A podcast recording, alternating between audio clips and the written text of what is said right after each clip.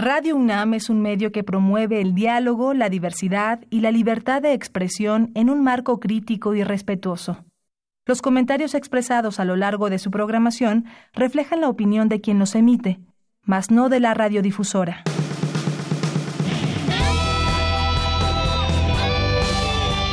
Prisma RU. Relatamos al mundo.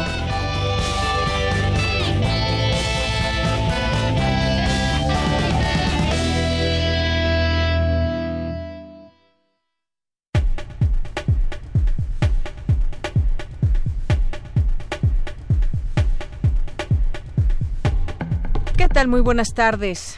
Gracias por estar aquí, acompañarnos en una emisión más, la del 3 de abril del año 2019, aquí en Prisma RU de Radio UNAM 96.1 de FM. De este lado les saluda Deyanira Morán con muchísimo gusto, como siempre también de estar en estos micrófonos y también listo todo nuestro equipo que pues hace posible que usted nos escuche y que tengamos toda la información para ustedes. Como siempre, pues lo que sucede en nuestros campus universitarios, esta mirada desde el campus universitario sobre los temas de México y el mundo. Vamos a tener una conversación el día de hoy con, sobre el tema del cambio climático, cómo está afectando ya a países pobres y cómo tenemos ya encima todos los efectos de este cambio climático que provocamos todos como humanidad. Vamos a platicar con el doctor Gerardo Ceballos, que es investigador del Instituto de Ecología de la UNAM, que además siempre, siempre es muy eh, ilustrativo escucharlo porque nos pone al día de lo que deberíamos de estar haciendo ya. Y bueno quienes en quienes ha sembrado una semilla sabemos que sí se pueden lograr aún cosas aún cuando tengamos ya efectos de este cambio climático. Vamos a platicar con él más adelante. Va a estar con nosotros aquí Isabel Toledo que es actriz y nos va a platicar de la obra de teatro todo lo que está a mi a mi lado que se presenta allá en el Chopo esta sede de la UNAM. Y pues será interesante conocerla. Fue portada además de, de Gaceta UNAM eh, hace unos números y bueno, pues intervención escénica en el Chopo, intimidad, reflexiones de siete mujeres en el traspatio del museo. Así que no se la pierdan, va a estar con nosotros y además es su último fin de semana, así que no se la pierdan. Vamos a tener también eh, aquí información sobre el premio de poesía Joaquín Shirao y Casa 2019. Eh, mi compañera Tamara Quiroz entrevistará a Adán Brandt. Vamos a tener en nuestra segunda hora de Prisma RU más información universitaria y por ahí también esto que dijo el rector, que la UNAM está absolutamente reconciliada con España y sus universidades. Vamos a tener también nuestra mesa de análisis. Ojalá que nos puedan mandar sus preguntas, sus dudas al 5536 4339, pero antes les digo el tema, por supuesto, incorporación del IMSS al IMSS a trabajadoras del hogar. Vamos a platicar aquí en este espacio, en la segunda hora, con Norma Gabriela López Castañeda, que es directora de Incorporación y Recaudación del IMSS. Vamos a platicar también con Daniela Acosta, que es activista de la Organización por un Trabajo Digno. Esto que suscita muchas preguntas, que es un programa hasta donde vemos muy positivo porque incorpora a todas aquellas mujeres que trabajan en el hogar las incorporan al IMSS y ahora pues van a tener esta oportunidad de generar derechos, antigüedad, de poder atenderse médicamente. Así que yo estoy segura que muchos de ustedes tendrán preguntas. Háganoslas llegar a través de nuestras redes sociales, arroba PrismaRU en Twitter, PrismaRU en Facebook y repito nuestro número en cabina 5536 4339. Ahí amablemente Natalia Pascual está contestando sus llamadas. Y vamos a tener también aquí más cosas, así que no se lo pierdan. Recuerden, estamos transmitiendo en vivo desde Adolfo Prieto número 133 aquí en la colonia del Valle. Desde aquí, relatamos al mundo. Relatamos al mundo. Relatamos al mundo.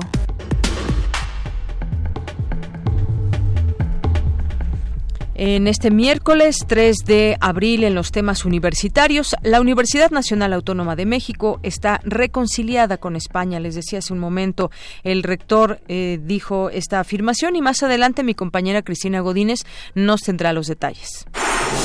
En el Centro de Investigación y Estudios de Género comenzó el quinto ciclo de conferencias Elba Carrillo Puerto. Mi compañera Virginia Sánchez ha estado atenta y nos tendrá aquí la información. El Observatorio Nacional Ciudadano presentó el reporte sobre incidencia delictiva en la Ciudad de México. Dulce García nos tendrá aquí los detalles.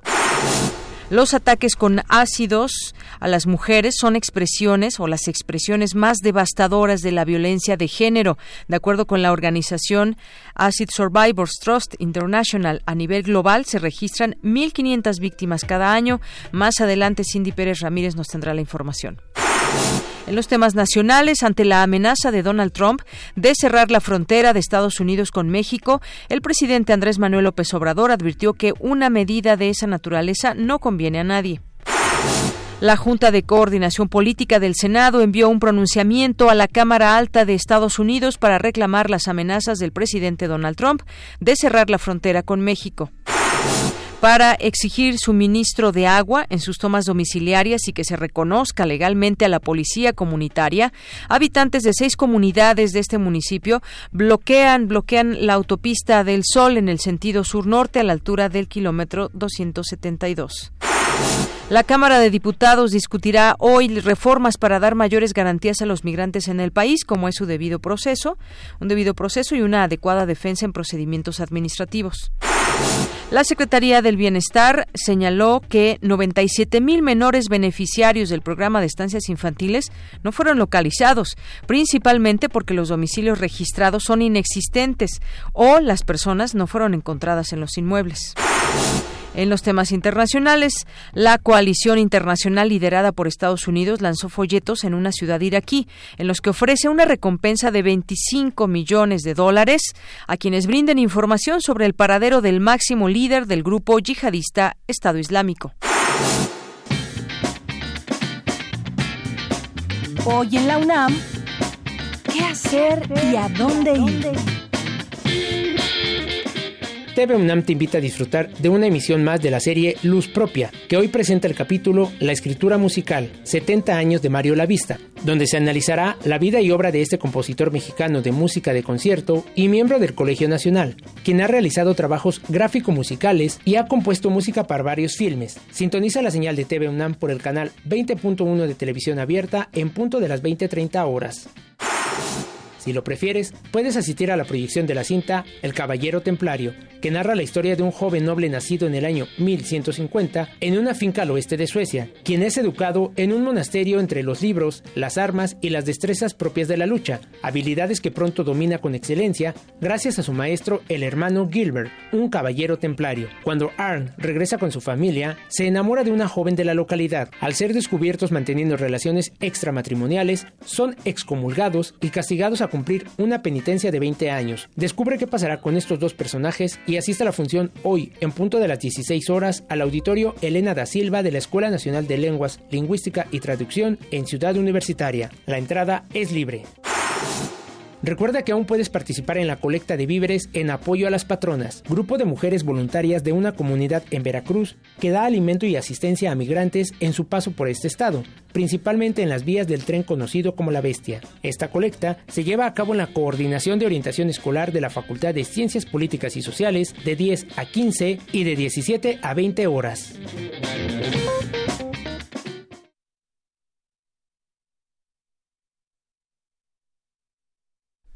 Bien, continuamos. Son las la una de la tarde con 12 minutos. Entramos a nuestro campus universitario y bueno, pues le voy a leer un comunicado a nuestra comunidad universitaria y a la sociedad en general.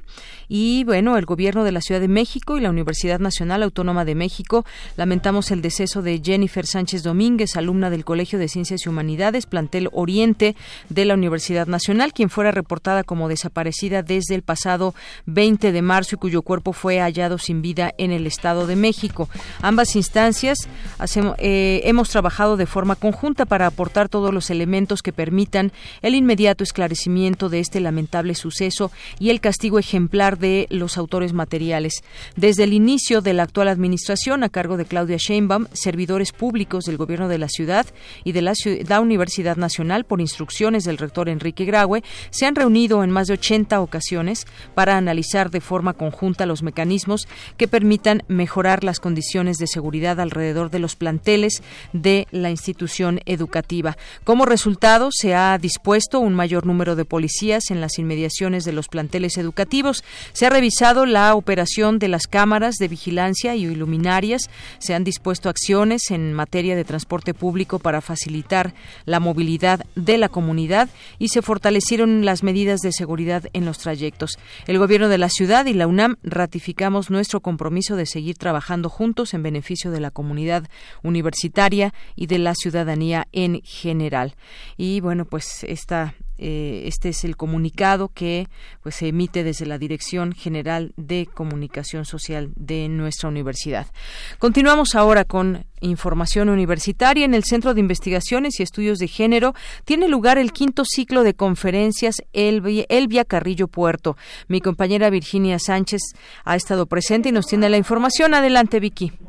Hola, ¿qué tal, Deyanira y auditorio de Prisma RU? Muy buenas tardes.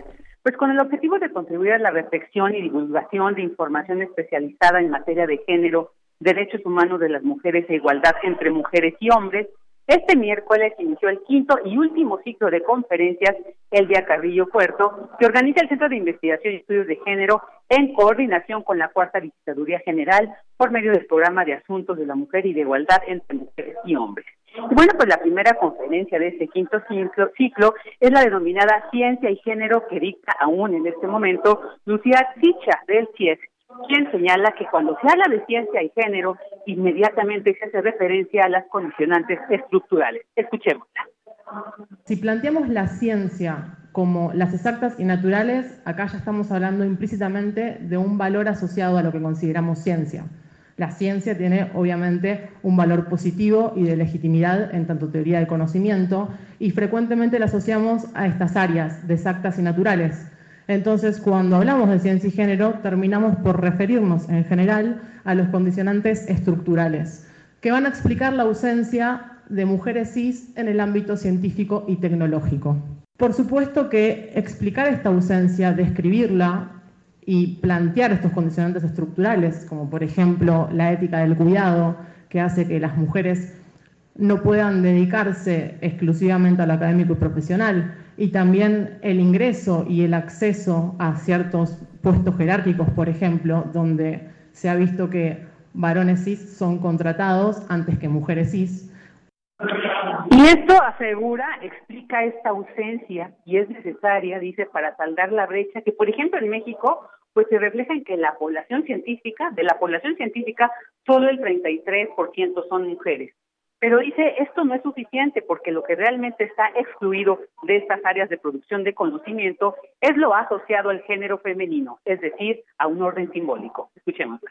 Un orden simbólico que va a atravesar estos condicionantes estructurales, pero también otros condicionantes como los sociales, que tienen que ver con las relaciones interpersonales, y también en términos individuales, es decir, cómo yo me percibo, cómo fui socializada, qué pienso que puedo hacer y qué pienso que no. Pues esto es un reflejo de lo que dice históricamente lo femenino ha quedado excluido de la producción de conocimiento. Y bueno, pues esta conferencia, como les comentaba, continúa y es la primera de este quinto ciclo de seis conferencias que se van a llevar a cabo hasta el 9 de octubre. Y bueno, quien desee seguir la transmisión en vivo o ver la, la, la grabación que ahí queda, pueden hacerlo a través del Facebook tanto de la CNDH como del Centro de Investigación de Estudios de Género. Este es mi reporte de Yanira. Muchas gracias, Vicky. Buenas tardes. Buenas tardes. Bien, Continuamos en un momento más con mi compañera Cindy Pérez Ramírez para que nos hable sobre este tema que también eh, pues se volvió más visible qué bueno para que pues se haga se haga justicia en todo caso. Y esto y me refiero a los ataques con ácidos a las mujeres que son las expresiones más devastadoras de la violencia de género. Y de acuerdo con la organización Acid Survivors Trust International a nivel global se registran 1500 víctimas cada año. Mi compañera compañera Cindy Pérez estuvo ahí y nos tiene esta información. ¿Qué tal, Cindy? Muy buenas tardes. Deyanira, muy buenas tardes. Te saludo con mucho gusto a ti y a todo el auditorio de Prisma RU. Eh, pues sí, este tipo de manifestaciones son una expresión del odio y la violencia de género, pues deja huellas imborrables y pese a que en México no hay cifras oficiales sobre este delito, ocurre con más frecuencia y va en aumento. En lo que va del año se tienen registrados dos casos denunciados. para perpetrar el ataque, el victimario usa diferentes tipos de fluidos corrosivos, pero principalmente son ácido sulfúrico, nítrico o clorhídrico. Ante este panorama se llevó a cabo el conversatorio Violencia Extrema contra las Mujeres, Ataques con Ácidos o Sustancias Corrosivas, realizado en la Comisión de Derechos Humanos del Distrito Federal, en donde Alessandra Rojo de la Vega, vicecoordinadora de la Comisión de Igualdad de Género en la Asamblea Legislativa de la Ciudad de México, habló de la iniciativa de ley para modificar el Código Penal y aumentar la pena por este delito. Vamos a escucharla.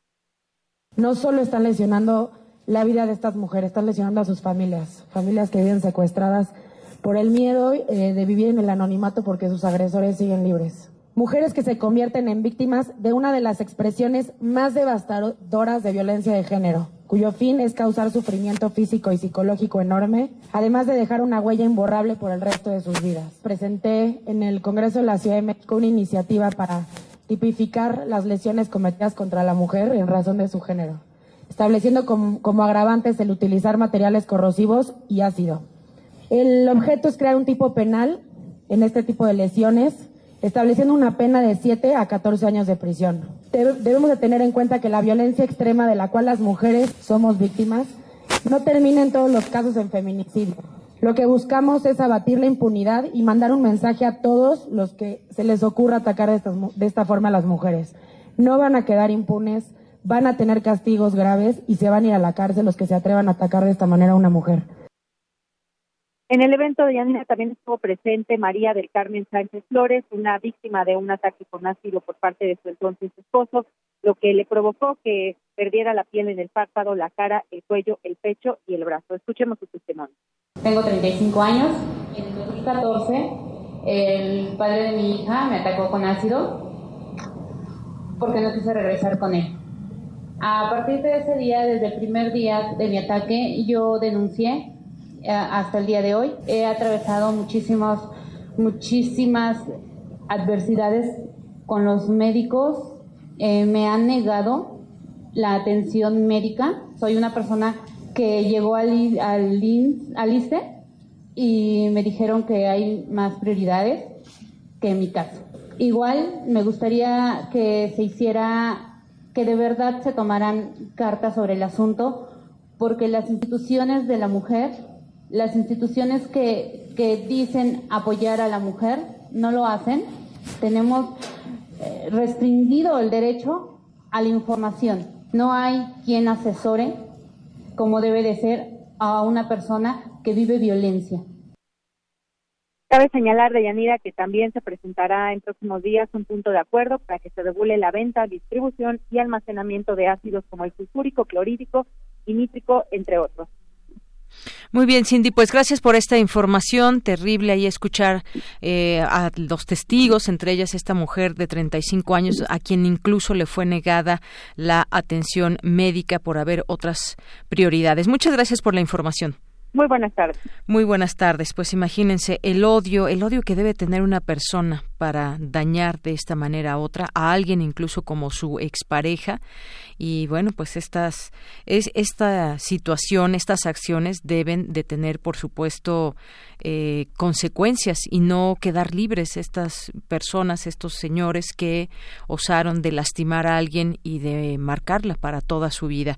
Bueno, vamos a continuar ahora con Dulce García. El Observatorio Nacional Ciudadano presentó el reporte sobre incidencia delictiva en la capital del país 2018. Adelante, Dulce. Deyanira, te saludo con mucho gusto a ti al auditorio de Prisma RU. El Observatorio Nacional Ciudadano sobre Seguridad, Justicia y Legalidad presentó su reporte sobre incidencia delictiva en la capital del país. El documento destaca que durante el año pasado se registró una tasa de 14.39 homicidios dolosos por cada 100.000 habitantes. Este delito, que aumentó en 14 de 16 alcaldías, tuvo un incremento de 16.9% en comparación con 2017, lo que representa el aumento anual más alto desde que se tiene registro. Escuchemos a Francisco Rivas, director del Observatorio Nacional Ciudadano. La alcaldía con la mayor tasa es Cuauhtémoc, en donde mayormente crece el delito es en Benito Juárez. Iztapalapa es la alcaldía con eh, la, la mayor cantidad de carpetas de investigación.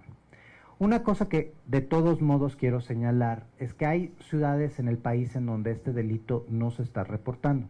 Encontramos algunas eh, municipios en donde sabemos que hay una alta presencia de eh, incidencia de este delito, pensemos en Reynosa, pensemos en Nuevo Laredo, pensemos en Cihuatanejo, en donde pues las carpetas de investigación las posicionan como los lugares con la menor ocurrencia de este delito, lo que también nos habla de un desfase en términos de cómo estamos intentando atender este tema. Deyanira, por otra parte, hay que mencionar que siete de cada diez homicidios dolosos que se cometen en el país son con arma de fuego. Sin embargo, no existe una política para reducir el tráfico y la venta ilegal de estas. Ante ello, el Observatorio Nacional Ciudadano reiteró su exigencia de generar una estrategia para sacar las armas de las calles. Nosotros hemos mantenido una comunicación abierta y constante tanto con la Secretaría de Seguridad Pública como con la Procuraduría y pues de nuevo hacemos un llamado para que en la brevedad posible las autoridades reconstruyan las series. Lo que queremos es que las cosas en nuestro país empiecen a cambiar. Lo que queremos es que cuando salgamos a las calles exista un respeto de la norma, la autoridad se preocupe por hacer cumplir la ley, la autoridad cumpla la ley y los ciudadanos podamos salir tranquilos a la calle. México requiere de una política de armas. ¿Qué significa eso? No puede ser que el 70% de los homicidios en, en, la capital ocurran con arma de fuego, lo que nos habla de una descomposición, pero nos habla también de una alta presencia de armas de manera absolutamente impune. Este es el reporte. Muy buenas tardes. Gracias, Dulce. Muy buenas tardes. Queremos escuchar tu voz. Nuestro teléfono en cabina es 55 36 43 39. Porque tu opinión es importante, síguenos en nuestras redes sociales, en Facebook como Prisma RU y en Twitter como arroba PrismaRU. Continuamos, ya estamos aquí para hablar del siguiente tema que tenemos para ustedes y tiene que ver con cambio climático, cómo afecta ya a países pobres, qué tiene que ver en todo esto, por ejemplo, el sargazo o una enfermedad que dábamos a conocer aquí también que pues es una enfermedad catalogada como rara y que está matando a los a los corales del Caribe mexicano. Y bueno, para hablar de este tema, ya tengo en la línea telefónica al doctor Gerardo Ceballos, él es investigador del Instituto de Ecología de la UNAM para platicar con nosotros en este espacio. Como siempre, bienvenido, doctor. Buenas tardes.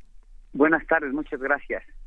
Gracias a usted. Pues vamos a empezar con este tema del cambio climático, que en algún momento ya lo hemos eh, tocado también con usted. Yo cuando me decían por primera vez que el cambio climático tendría que ver con las migraciones, con la falta de alimentos, no sabía cómo relacionar todo esto, pero ahora cada vez más nos hace más sentido. A mí me gustaría, doctor, que empecemos a platicar sobre, pues ya los efectos del cambio climático, pero cómo ya están afectando de manera grave algunas, eh, algunos lugares y sobre todo estamos hablando de países pobres? Bueno, mira, en realidad el, cambio climático, lo que hemos visto en los últimos años, es que eh, es un problema que va más rápido de lo que esperábamos. Ah, se dice que va, a empezar, no, ya empezó, la eh, situación se está convirtiendo muy grave. yo te puedo decir con cada vez con más certeza que es el problema más importante que enfrenta la humanidad que de no hacer algo en los próximos dos o tres, dos décadas máximo, existe una posibilidad enorme de un colapso de la civilización. Lo que pasa es que no se entiende esto. En México seguimos hablando de poner este, plantas carboeléctricas, seguir usando este petróleo, etcétera, y lo mismo en el mundo. Y es un problema que tiene la posibilidad, imagínate, de causar un colapso de la civilización, es decir, que se pierdan los eh, mecanismos de comercio, de producción de alimento, de producción de energía eh, que conocemos hasta ahorita y que tengamos escenarios realmente eh, apocalípticos. Y esto no, esta información me parece tan grave y que no se toma en cuenta en México y no solamente los países pobres o ricos ya están sufriendo graves consecuencias, ¿no? Por ejemplo, tú mencionas el sargazo. El sargazo eh, eh, la, el problema de sargazo no se va a acabar ya, va a estar siempre en el Caribe, porque se ha creado un mar de sargazo nuevo, por dos razones. La primera, el, la temperatura del mar ha incrementado 1% más o menos en esta zona, lo que lo hace más eh, susceptible a que se mantenga esta planta, esta alga, y eh, en segundo lugar, como está lleno de nutrientes que vienen del río Mississippi y del Amazonas, eh, por la eh, agricultura, la ganadería, etcétera, pues tiene las condiciones perfectas. Es decir, el sargazo va a estar allí afectando ya de manera enorme los ecosistemas, la salud y el turismo, ¿no? Y estamos hablando de que este problema es eh, eh, un problema pequeñito relacionado con el ambiente. El cambio climático está causando también, por ejemplo, parte de las migraciones que tenemos de Salvador, Honduras, Guatemala, México y Estados Unidos, porque muchas de estas personas están migrando, aparte de la violencia, están migrando porque ya no hay agua, porque no hay trabajo, porque los sistemas productivos se han colapsado, porque no hay suficiente alimento, no hay suficiente productividad agrícola, ganadera. Es decir, están huyendo, son refugiados ambientales. Eh, y en este sentido, lo que vamos, viendo, vamos a ver en los siguientes años, en la siguiente década, es un aumento muy, muy grande de este tipo de problemas. Sí, refugiados ambientales, este término. Y entonces, con esto que nos dice del sargazo, doctor, adiós a las playas libres de sargazo, por lo menos en esta zona donde ha llegado, que es Cancún, el Caribe a las playas libres de sargazo hasta que se encuentre una solución, y la solución va a tener que ser muy costosa.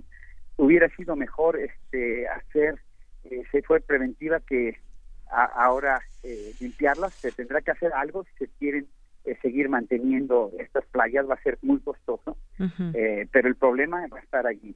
Así es. Una cosa que yo quisiera decirte es que estamos ante una posibilidad real de que se colapse la humanidad y los países, los políticos, los empresarios, la, ciudadanía, seguimos nuestras actividades normales como si esto no existiera. Nunca antes la humanidad había tenido un problema tan grande como este excepto un, un, holocausto nuclear. Y si te fijas, eh, ayer o antier había una de las candidatas para el CRE en el Senado diciendo una verdadera barbaridad que eh, la humanidad tiene el derecho de destruir la naturaleza y que el cambio climático no es severo. Como si fuera eh, parte de estar explotando el, medio ambiente. El tamaño de ignorancia de esta persona que tiene una probabilidad de llegar al Senado a una comisión del Senado que tiene que regular las energías en el país. Claro. Es decir, tenemos un, un, problema muy grave, lo que requiere hacer México y que se tendría que hacer y no se está viendo en este momento, es una política ambiental súper agresiva que nos llevara, primero, a, a, invertir muchísimo más en energías verdes, a planear los problemas que ya vamos a tener pronto por el cambio climático, como lo del sargazo, pero por ejemplo saber qué ciudades o qué pueblos o qué regiones se van a inundar y empezar a migrar esas esas eh, eh, regiones esas ciudades a otros lugares más altos. Por ejemplo la refinería de Dos Bocas es, la peor decisión dejarla en ese lugar porque va a haber en el Golfo más huracanes. Las refinerías ahora se construyen a muchos kilómetros de distancia de la costa por una razón, porque precisamente para protegerlas de huracanes, en México estamos pensando poner una refinería de 8 mil millones de dólares en un, en un lugar donde va a ser destruida con el primer huracán que ocurre y esto va a ocurrir en los próximos pocos años, ¿no? Claro. Es decir, el país tiene que entrar a una dinámica diferente en donde entendamos desde el presidente para abajo que tenemos que hacer un, un movimiento muy fuerte de adaptación al cambio climático, a la extinción de especies, a la contaminación. Así es. Si lo hacemos, podemos hacer convertir un problema en una oportunidad de prepararnos para que estos problemas que están empezando y que van a agravarse no eh, vulneren de tal manera al país que se pierda la posibilidad de mantener su viabilidad social, política y económica. Claro. Ha sido una explotación constante la que hemos tenido de nuestro planeta por muchas razones. Cuando se hace un complejo turístico, pues bueno, se quita el manglar y se hacen una serie de cosas. Siempre hemos tenido esta explotación constante, pero pues ¿hasta dónde? ¿Cuál será este, este límite? Y además, ahora que usted lo mencionaba, sabemos todos los problemas que puede traer o que está trayendo ya el cambio climático, pero ¿por qué sucede eso de que parecería que estamos inmóviles, parecería que pues no cambiamos nada en nuestro cotidiano cuando podríamos hacer pequeñas acciones. ¿A qué se debe todo eso? ¿No alcanzamos a comprender el tema? No sé, bueno, en primer lugar, eh, los grandes cambios tendrían que venir a nivel gubernamental. cuando un, un, país, si tú te pones a pensar, es básicamente un contrato social en donde los ciudadanos del país aceptamos ser ciudadanos de ese país y seguimos ciertas normas y reglas que son hechas por el gobierno. ¿Para qué? Para crear condiciones de bienestar de los ciudadanos, ¿no? en este momento el gobierno, los gobiernos han fallado en eso. Es decir, tendríamos que eh, tener un gobierno que eh, realmente entendiera la situación y que, y que tomara los marcos de referencia, las políticas públicas que nos deben llevar hacia esa transición. Y después de eso, pues obviamente, eh, con un marco de referencia sí es mucho más fácil eh, poder eh, actuar. Ahora, a nivel individual, se pueden hacer muchas cosas, como lo que hemos platicado, consumir menos y tener menos hijos, usar tecnologías más eficientes. La gente tiene 20, 30, la gente más afluente, quiero decir, tiene 20, 30 pares de zapatos, eh, suéteres, ropa, cambia de coche cada año, eh, tienen dos o tres coches cada familia, es decir, nuestros patrones de consumo son importantísimos que los modifiquemos para que podamos reducir este impacto. Involucrarnos. En México empieza el nuevo gobierno, pues deberíamos involucrarnos más en eh, exigir, por un lado, y por otro lado, aportar ideas para que podamos tener políticas públicas mucho más sólidas en relación a esto. Y al final, los científicos también hemos sido bastante apáticos en tratar de eh, combinar nuestro trabajo de investigación científica con la difusión de estos problemas por un lado y también con la solución de los problemas. Así es. Tenemos toda la ciencia y toda la tecnología para hacer un mucho mejor eh, trabajo como que, que estemos que como que hemos hecho en el país, pero requiere de mucha voluntad política y de mucha educación y hay poquísimo tiempo para hacerlo. Claro. Y bueno, yo por último le preguntaría, doctor, ¿hay algún país modelo que sea ejemplo de estar trabajando para revertir estos efectos, que las acciones vengan desde el gobierno y también los ciudadanos estén involucrados? ¿Hay algún país que podamos tomar, digamos, como hay modelo? hay varios. que están haciendo esto, por ejemplo, Alemania está haciendo un esfuerzo muy grande, los países nórdicos, Islandia, es decir, eh, eh, en la misma China, dentro de China, se está haciendo un gran esfuerzo para reforestar, para contaminar menos, eh, etcétera. Eh, México, eh, en algún momento hemos sido un país vanguardista en el, en el tema de áreas protegidas, de especies en peligro de extinción.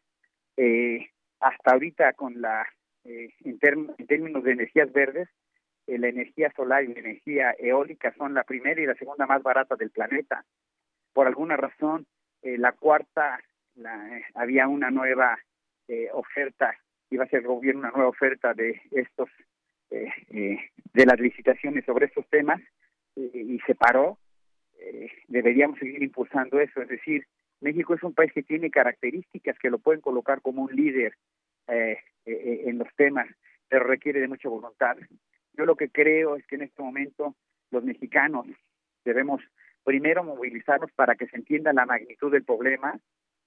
Segundo, trabajar mucho en los temas de adaptación, como lo del sargazo, qué se puede hacer, qué se va a hacer y cómo prevenir lo que viene más grande. Y estamos hablando de alimentos, estamos hablando de eh, catástrofes naturales, estamos hablando de la protección de la fauna, la flora y de los ecosistemas, que es el mejor seguro que podemos tener para enfrentar esta, este, este futuro cercano de esta década que viene va a ser gravísima si no eh, eh, podemos con estos temas eh, adaptarnos y estar un poco mejor preparados para lo que viene. Así es, doctor. sin embargo, es que estamos muy lejos de eso y las políticas no no van en la dirección correcta no van en la dirección correcta. Pues como siempre nos quedamos cuando lo escuchamos con muchas reflexiones y ojalá que más gente se contagie de estas ganas de hacer algo por su planeta en lo cotidiano y que ojalá también, pues sí, los gobiernos tienen en sus manos muchas acciones para, para generar toda esa información también que debemos llevarnos eh, todos los días. Estamos muy activos en esto. Sí. Estamos trabajando muchísimo a nivel de México, a nivel del planeta, eh, haciendo un esfuerzo sobrehumano para que estos temas se sigan conociendo, que se sigan ventilando y bueno, yo decirte que por lo menos a nivel personal, para mí es eh, una enorme responsabilidad seguir haciendo estas cosas y las hago con mucha esperanza de que podamos eh, eh, tener un impacto positivo Muy bien. a corto plazo. Pues ojalá que se sume cada vez más gente. Doctor Gerardo Ceballos, muchas gracias como siempre por estar con nosotros aquí en Prisma RU. No, muchas gracias a ustedes. Hasta luego. Muy buenas tardes.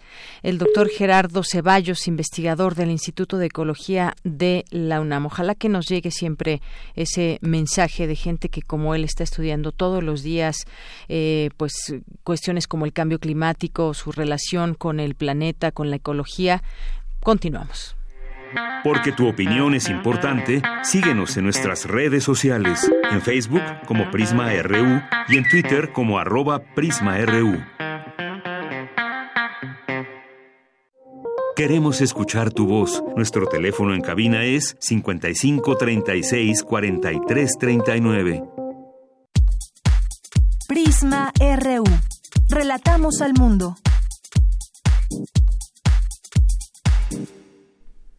Continuamos una de la tarde con 39 minutos y bueno, vamos a empezar con algunas preguntas. Pongan atención. ¿Qué le ocurre a una persona que duerme sola desde hace 20 años y de repente comparte cama con un extraño?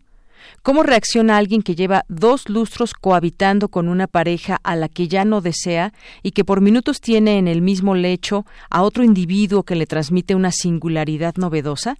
¿Qué le mueve internamente a una señora que enviudó hace poco tiempo estar sobre una cama con alguien más que le es un reverendo desconocido?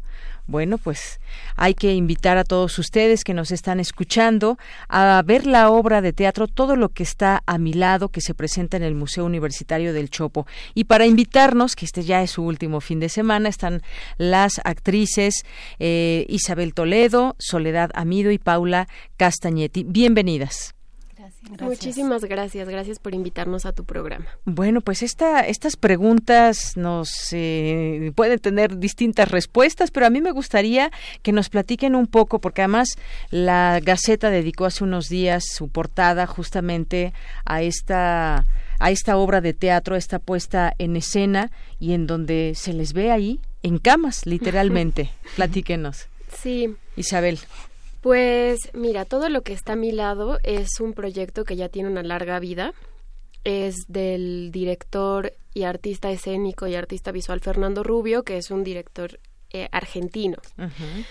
Y eh, el proyecto consiste en esta intervención urbana en, en, distintos espacios de distintas ciudades. Nosotras somos el elenco 27, o sea, la obra ya ha tenido un largo recorrido y el modo de trabajo de Fernando es que dependiendo del lugar al que llega, trabaja con un elenco de siete actrices, ¿no? Y, y, el proyecto dialoga con espacios específicos de la ciudad en la que él trabaja. En este caso nosotras estamos en el Chopo.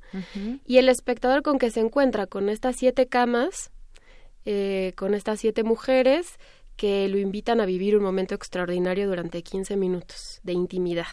Muy bien. Bueno, y además yo quiero decir algo. Esta, esta puesta en escena fue galardonada en 2017 como la obra más original e innovadora del Festival Internacional de Teatro Artes y Calle en Valladolid, España. Que esto ya nos habla también de esa, de esa calidad o de esa innovación, porque bueno, yo que recuerde no he visto alguna obra de teatro con esta, eh, con esta puesta en escena con, con camas. ¿Qué nos dices, eh, Paula? Em, pues es muy interesante. Bueno, soy argentina y hablo medio en argentino, medio en mexicano, así que... muy bien. Em, es muy interesante lo que sucede porque justamente son siete camas con siete actrices y a cada cama entra un espectador a compartir cara a cara un momento con la actriz. Entonces, justo lo que sucede ahí en un espacio público donde está ubicada la cama, hay como un diálogo entre la intimidad del objeto cama en el que cada uno vive sus propias experiencias y hay una memoria en relación a ese objeto, puesta en contexto de un espacio público, empiezan a pasar otras cosas y se abren otros significados. Y es muy interesante como actriz puedo decir que, que cada activación es única y hermosa y, y nos pide constantemente estar como muy activas en relación a lo que el espectador también tiene para traer a esa cama, ¿no? Claro. hay ahí un, un intercambio muy hermoso. Un intercambio muy pues sí, muy sui generis de que alguien de un espectador pueda participar con alguna de estas actrices. ¿Y qué es lo que sucede? ¿Qué es lo que sucede en la cama? ¿Qué es, qué es lo que sucede en estas pláticas, Soledad? Eh, bueno, hola, em, yo también soy argentina y yo soy asistente de dirección, si bien mi formación también es de actriz, pero no participo adentro de la cama, sino afuera, eh, organizando un poco esta performance que dura mucho tiempo, estamos de 2 a 4 de la tarde y de 5 a 7 de la tarde. Entonces requiere mucha organización, mucha logística y estar muy atento como justamente sucede en un espacio callejero, por decirlo así.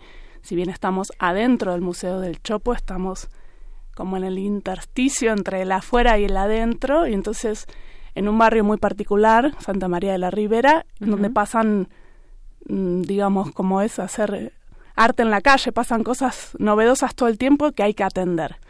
Eh, por lo tanto, lo que yo sí puedo decir es que las personas entran de una manera y salen de otra y les pasa, me atrevería a decir, al 99% de los espectadores. Es, es como un ejercicio también para, para el espectador que está ahí, que se ve, pues digamos, en, en un lugar como una cama, que se ve, eh, además, saberse que está, pues están a su vez viéndolo y escuchándolo otras personas. ¿Qué les han, eh, qué críticas han tenido sobre esta, sobre esta obra de teatro? ¿Qué les han dicho? ¿Cómo les ha ido en esta temporada? Y además, pues bueno, ya este el próximo fin de semana ya terminan. Sí. Isabel.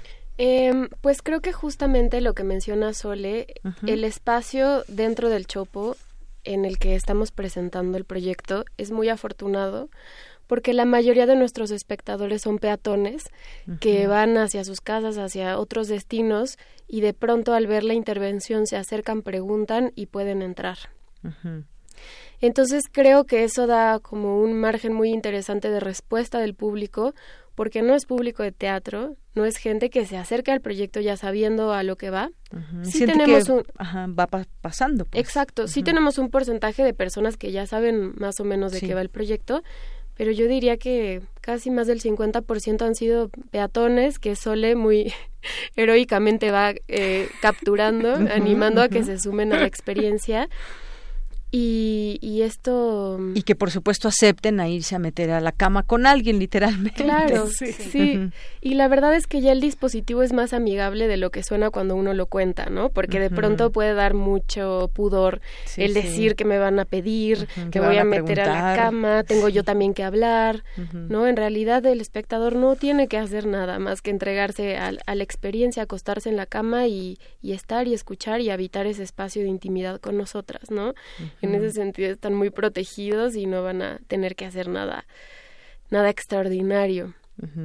Muy bien. A ver, entonces se presenta este su último fin de semana. Eh, los horarios y el día o los días, por favor, que nos puedan invitar a todo el público que nos esté escuchando y que se convierta en espectador y, por qué no, también en uno de los actores de esta puesta en escena. Vamos a estar sábados y domingos, o sea, el próximo sábado y el próximo domingo, como decías, es el último fin de semana en el Museo Universitario del Chopo, de 2 a 4 de la tarde y de 5 a 7 con activaciones cada 15 minutos. Entonces, pueden hacer su reservación por correo electrónico a universidaddesconocida.gmail.com o bien llegar con tiempo y apuntarse en la lista de espera. Muy bien. Ahí está, pues, esta, este, esta invitación que les hacemos, eh, la intimidad de la cama llevada a escena, eh, y bueno, pues me imagino que también se llevan muy buenas experiencias o experiencias que además, pues, son del momento en que van surgiendo, porque no está nada escrito en todo esto. Cuando ustedes invitan a un espectador, pues todo puede suceder y puede quizás dar un giro a lo que estaba esperando también la actriz que está eh, ahí eh, hablando con un extraño y a su vez el extraño también con esta pues quizás decías un poco ese quizás pudor que puede darse no de que saber que te está escuchando alguien más en estos diálogos que se dan en la cama. Siete siete actrices que están ahí y bueno pues interesante proyecto. Y muchas gracias por estar aquí con nosotros. Invitamos a todo nuestro auditorio, Museo Universitario del Chopo, de, de dos, de cuatro a de dos, de dos a cuatro a cuatro y de cinco y de a siete. cinco a siete. Entrada libre y gratuita. Muy bien, eso es muy importante También. comentarlo. Sí, sí. Bueno, pues muchísimas gracias por estar aquí a las tres. Isabel Toledo, Soledad Amido, que ustedes sí son actrices, ¿verdad? Están. Eh, Paula y yo somos actrices, pero además también somos las productoras y gestoras del proyecto, junto con Tae Solana, que es nuestra socia y que no nos pudo acompañar, y Sole es nuestra querida asistente de dirección. Bueno, pues también muchísimas gracias Soledad Amido por venir y a las tres y ojalá que pues tengan un gran cierre ahí en el Museo del Chopo. Muchísimas gracias por la invitación. Gracias. sí. Gracias a ustedes y muy buenas tardes. Buenas Continuamos. Porque tu opinión es importante, síguenos en nuestras redes sociales, en Facebook como Prisma RU y en Twitter como arroba PrismaRU. Queremos escuchar tu voz. Nuestro teléfono en cabina es 55 36 43 39.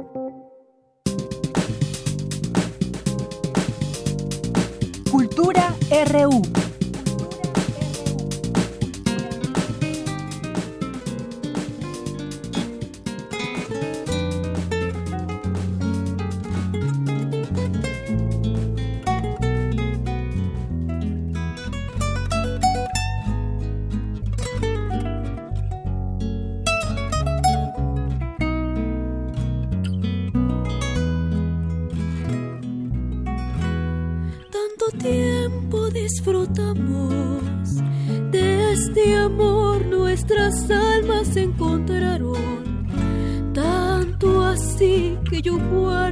Sabor, pero tú llevas también sabor a mí.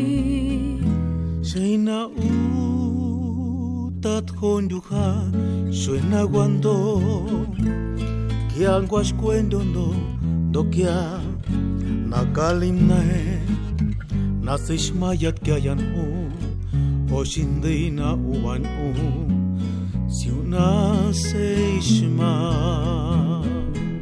Bien, pues estamos en la sección de cultura. ¿Qué tal, Tamara? Muy buenas tardes.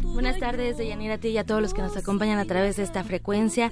Hoy andamos románticas con esta canción. Escuchamos Sabor a mí a cargo de las hermanas García, Laura y Celia García. Una canción escrita por Álvaro Carrillo.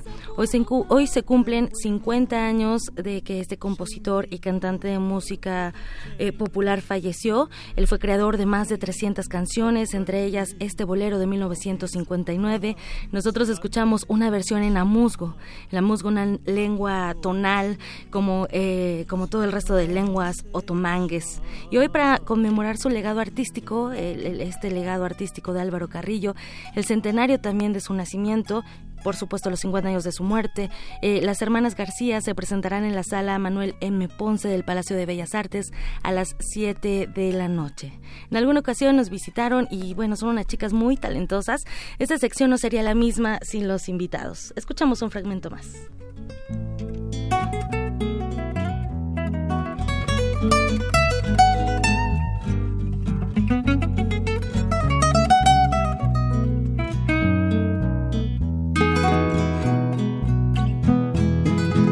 No pretendo ser tu dueño, no soy nada, yo no tengo vanidad.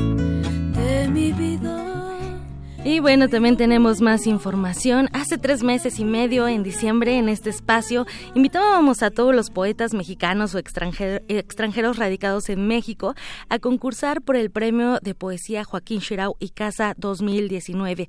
Amigos, ya hay un ganador y me da mucho gusto que nos acompañe en la línea Adam Brand. Él es originario de Aguascalientes, maestro en lingüística aplicada por la UNAM. Su obra ha aparecido en medios digitales, impresos, tanto nacionales como internacionales. También ha eh, colaborado con el Instituto Estatal Electoral de Aguascalientes, la Universidad Autónoma de Aguascalientes también, y para la Sociedad General de Escritores Mexicanos. Adam Brand, bienvenido a Prisma RU. Hola, Tamara, muchas gracias por la invitación a estar con ustedes. No, al contrario, Dan, pues muchísimas felicidades. Ya hay ganador de este, este premio. Mañana es el día, recibirás el premio de poesía Joaquín Shirau y Casa, eh, un galardón otorgado por el Colegio de México y lo recibes por tu libro Animalaria. Cuéntanos cómo surgió este trabajo poético. Bueno, este libro es una recopilación de 12 años de trabajo, una selección nunca fue pensado o no en primera instancia para hacer un libro, sino que se fue construyendo poema a poema y en 2018, eh, ya con 33 años cumplidos, pensé que e-, era tiempo de, de tener una primera recopilación para que no se perdieran en revistas y periódicos estos poemas y bueno, pues lo, lo, lo reuní y lo publiqué con esa intención. No había pensado jamás en meterlo a certamen ni nada. Unos amigos me dijeron de del premio y me, insistieron mucho en que entrara y pues pues resulté ganador. Excelente. Oye, bueno, pues ya lo mencionas bien. Eh, reúnes estos poemas, más de una década de trabajo, un, un libro que además está dividido en cuatro apartados. Platícanos qué es lo que vamos a encontrar entre las páginas de Animalaria. Sí, como dices, está dividido en cuatro apartados. El primero son poemas de, que tienen que ver con, mi vida en familia, en provincia, mi infancia con, pues, eh, con mis papás que eran muy o son muy religiosos, eh, son católicos y pues nos eh, nos llevaban a misa, nos, nos llevaban al catecismo y todo esto. Ya cuando fui creciendo en el ámbito universitario pues vienen otras ideas, ¿no? El agnosticismo, el ateísmo, y entonces llegan las dudas de fe. toda la primera parte trata de infancia y luego de las dudas de fe. La segunda parte son una serie de insectitos, porque le dan el nombre al libro, Animalaria, eh, y los traté de ver como eh, ventanas o espejos de, de nosotros, de los seres humanos, de cómo nos relacionamos. Eh, y bueno, por ejemplo, veía en, la cochinilla, que es el ejemplo que más me gusta, eh, como por fuera es, dura, por, por fuera tiene un caparazón este que la protege, pero por dentro es muy blanda y además es un animalito que siempre está lleno de miedo, siempre está dispuesto a hacerse bolita y creo que eh, muchos seres humanos somos más o menos así. Eh, la tercera parte eh, es un poema largo que le escribí a un amigo en 2008, él murió de cáncer, era compañero mío en letras hispánicas. Y la última parte es un cajón desastre donde eh, poemas que me parecían significativos por cuestiones ya sea técnicas o, o sentimentales, pensé que debían de estar, pero no, no tenían cabida en ninguno de los otros tres espacios. Claro, Adán, ahorita que mencionas esta analogía de los seres humanos con los con los animales, bueno, incluso eh, lo usamos en, en, nuestra vida diaria, ¿no? A veces eh, cuando hay las críticas, cuando hablan a nuestras espaldas decimos que son víboras. Ahora bien, tú mencionas el, el asunto de la cochinilla que es es blanda por dentro, pero bueno, tiene que ser fuerte por fuera también. Sí, pues es un proceso cognitivo humano, ¿no? De todas las épocas, esto de ahí están las fábulas también, ¿no? La, un montón de veces que hacemos prosopopeyas y pues, pues sí, es nuestra manera de, interpretar el mundo y de significarlo. Somos finalmente seres que, que se dedican a eso, a crear significados en las cosas, a cifrar, a descifrar y cifrar, como decía Octavio Paz. Así es, Adán. Y bueno, ¿qué significa para ti este premio? Ya ha sido galardonado anteriormente con algunos otros. De hecho, bueno, la medalla Alfonso Caso al mérito académico se te otorgó. Creo que es uno de los galardones que muchos Pumas, eh, pues, aspiramos a tener en algún momento de nuestra vida. Pero para ti, en este en este instante, ¿qué significa para, eh, pues, qué significa este premio de poesía Joaquín Shirau y Casa? Sí, bueno, pues eh, es un aliciente, ¿no? Porque la medalla Alfonso Caso es por, por cuestiones académicas, ¿no? Y justo yo estaba más metido en, en esto, en, la academia, en la lingüística, y tenía un poco de temor de salirme de ahí para dedicarme mucho más profesionalmente a la poesía. Entonces, el, el premio me e, es para mí un aliciente, es una, una signo, una indicación de que puedo seguir ese camino y también eh, pues gano un poquito de oxígeno, de, de, tiempo por el monto económico para seguir escribiendo sin preocupaciones de este tipo. Claro que también eso es importante, ¿no? Para, para que los artistas también sigan siendo artistas, bueno, pues también hay otra parte que es la económica y que, bueno, también sigan compartiendo eh, su labor con, con las personas, su cultura también y sobre todo su labor artística. Y bueno, pues entonces la cita es mañana jueves 4 de abril a la una de la tarde, ¿verdad? En la sala Alfonso Reyes de El Colegio de México. Sí, es eh, entrada para todo público, está abierto y pues ojalá que puedan acompañarnos. Oye, ¿y qué le dirías a los a los próximos poetas o a los que están que no se atreven a publicar o que o que no creen que su poesía sea eh, bueno que no se atreven a revelarla? ¿Qué les dirías? Pues que primero trabajen a, a conciencia, con seriedad, con disciplina. No es la no es una cosa de inspirados, es un trabajo, es un oficio más que requiere de mucho esfuerzo y que si, si de verdad sienten que es su vocación, eh, luchen y busquen las instancias para, para lograr tener espacios. Es un camino, la verdad, bastante difícil. Eh, se cierra, al principio todas las puertas están cerradas, pero poco a poco y si uno tiene la, la calidad suficiente y sobre todo el empeño, empiezan a darse las cosas. Claro. Adán, bueno, pues no nos resta más que felicitarte por esta premiación. Ojalá que tus letras lleguen a muchas personas, para la gente que nos escucha, ¿dónde pueden adquirir este, este libro de Animalaria para conocer más de tu trabajo? Hasta donde esté ya está disponible en librerías como Gandhi, creo que está llegando ya al sótano, al péndulo, entonces creo que es bastante fácil y si no, me parece que también ya en Amazon está por, por salir. Excelente, muy bien. Entonces nada más recordamos al auditorio, jueves 4 de abril, una de la tarde, sala Alfonso Reyes de El Colegio de México, que se ubica en la carretera Picacho a Jusco, número 20, en la colonia Ampliación Fuentes del Pedregal. Muchísimas gracias por acompañarnos en este espacio. Enhorabuena y pues muchísimo éxito, Adán. Muchísimas gracias. Un saludo a ti y a todo el auditorio. Gracias, Adán Brand. Y bueno. Hasta luego. Y bueno, pues ahora nos despedimos. Ya nos vamos al corte de Yanira. Les deseo que tengan una excelente tarde. Gracias, Tamara. Y sí, nos vamos al corte. Ya son las 2 de la tarde. Volvemos a la segunda hora de Prisma RU. Prisma RU. Relatamos al mundo.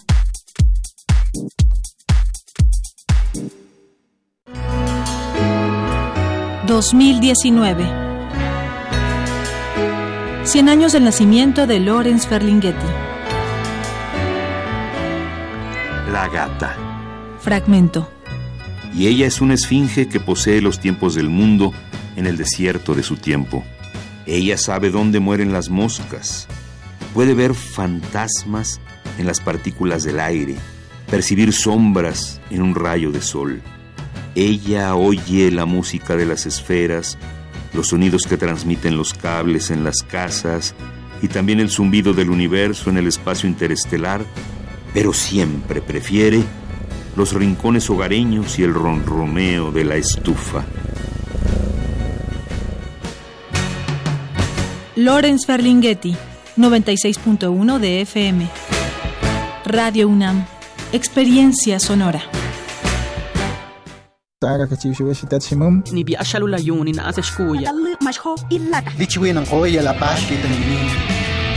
Las lenguas originarias de México en voz de sus hablantes.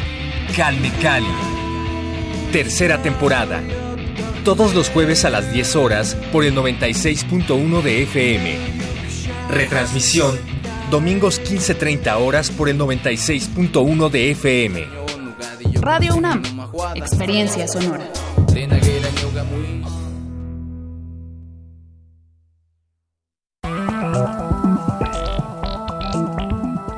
El PRD propuso bajar el impuesto a la gasolina para acabar con los gasolinazos. Morena, que es mayoría en el Congreso, votó no a nuestra propuesta.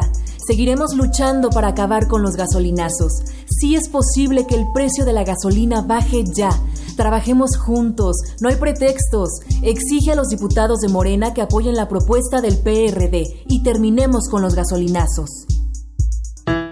PRD. Los incendios forestales acaban con la vegetación y contaminan el aire. Además, provocan la muerte de muchas especies animales y la migración de otras. Si ves un incendio forestal, repórtalo al 911 o al 01800 4623 6346. Prevenirlo es más fácil que combatirlo. Sistema Nacional de Protección Civil. Secretaría de Seguridad y Protección Ciudadana. ¿Quiénes hacen la ciencia? ¿Cómo se suma la ciencia a las soluciones de los problemas iberoamericanos? Científicos, investigadores y académicos de Iberoamérica hablan de los avances en ciencia, tecnología e innovación que inciden en nuestra vida. La ciencia que somos. ciencia que somos. Iberoamérica al aire. Viernes a las 10 y media de la mañana. 96.1 de FM. Retransmisión, domingos a las 9.30 de la mañana por el 860 de AM. Radio UNAM. Experiencia sonora. Porque tu opinión es importante, síguenos en nuestras redes sociales, en Facebook como Prisma RU y en Twitter como arroba PrismaRU.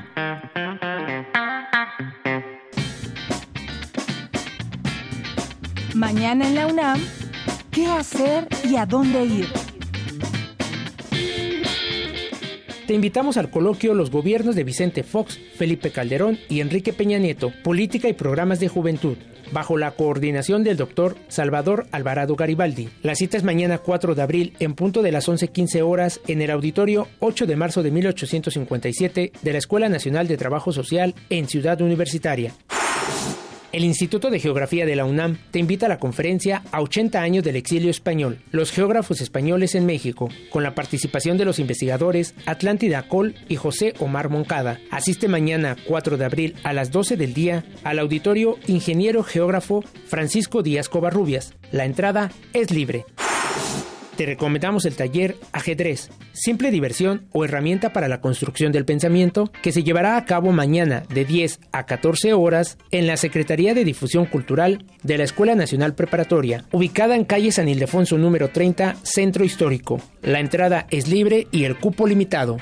Para Prisma RU, Daniel Olivares.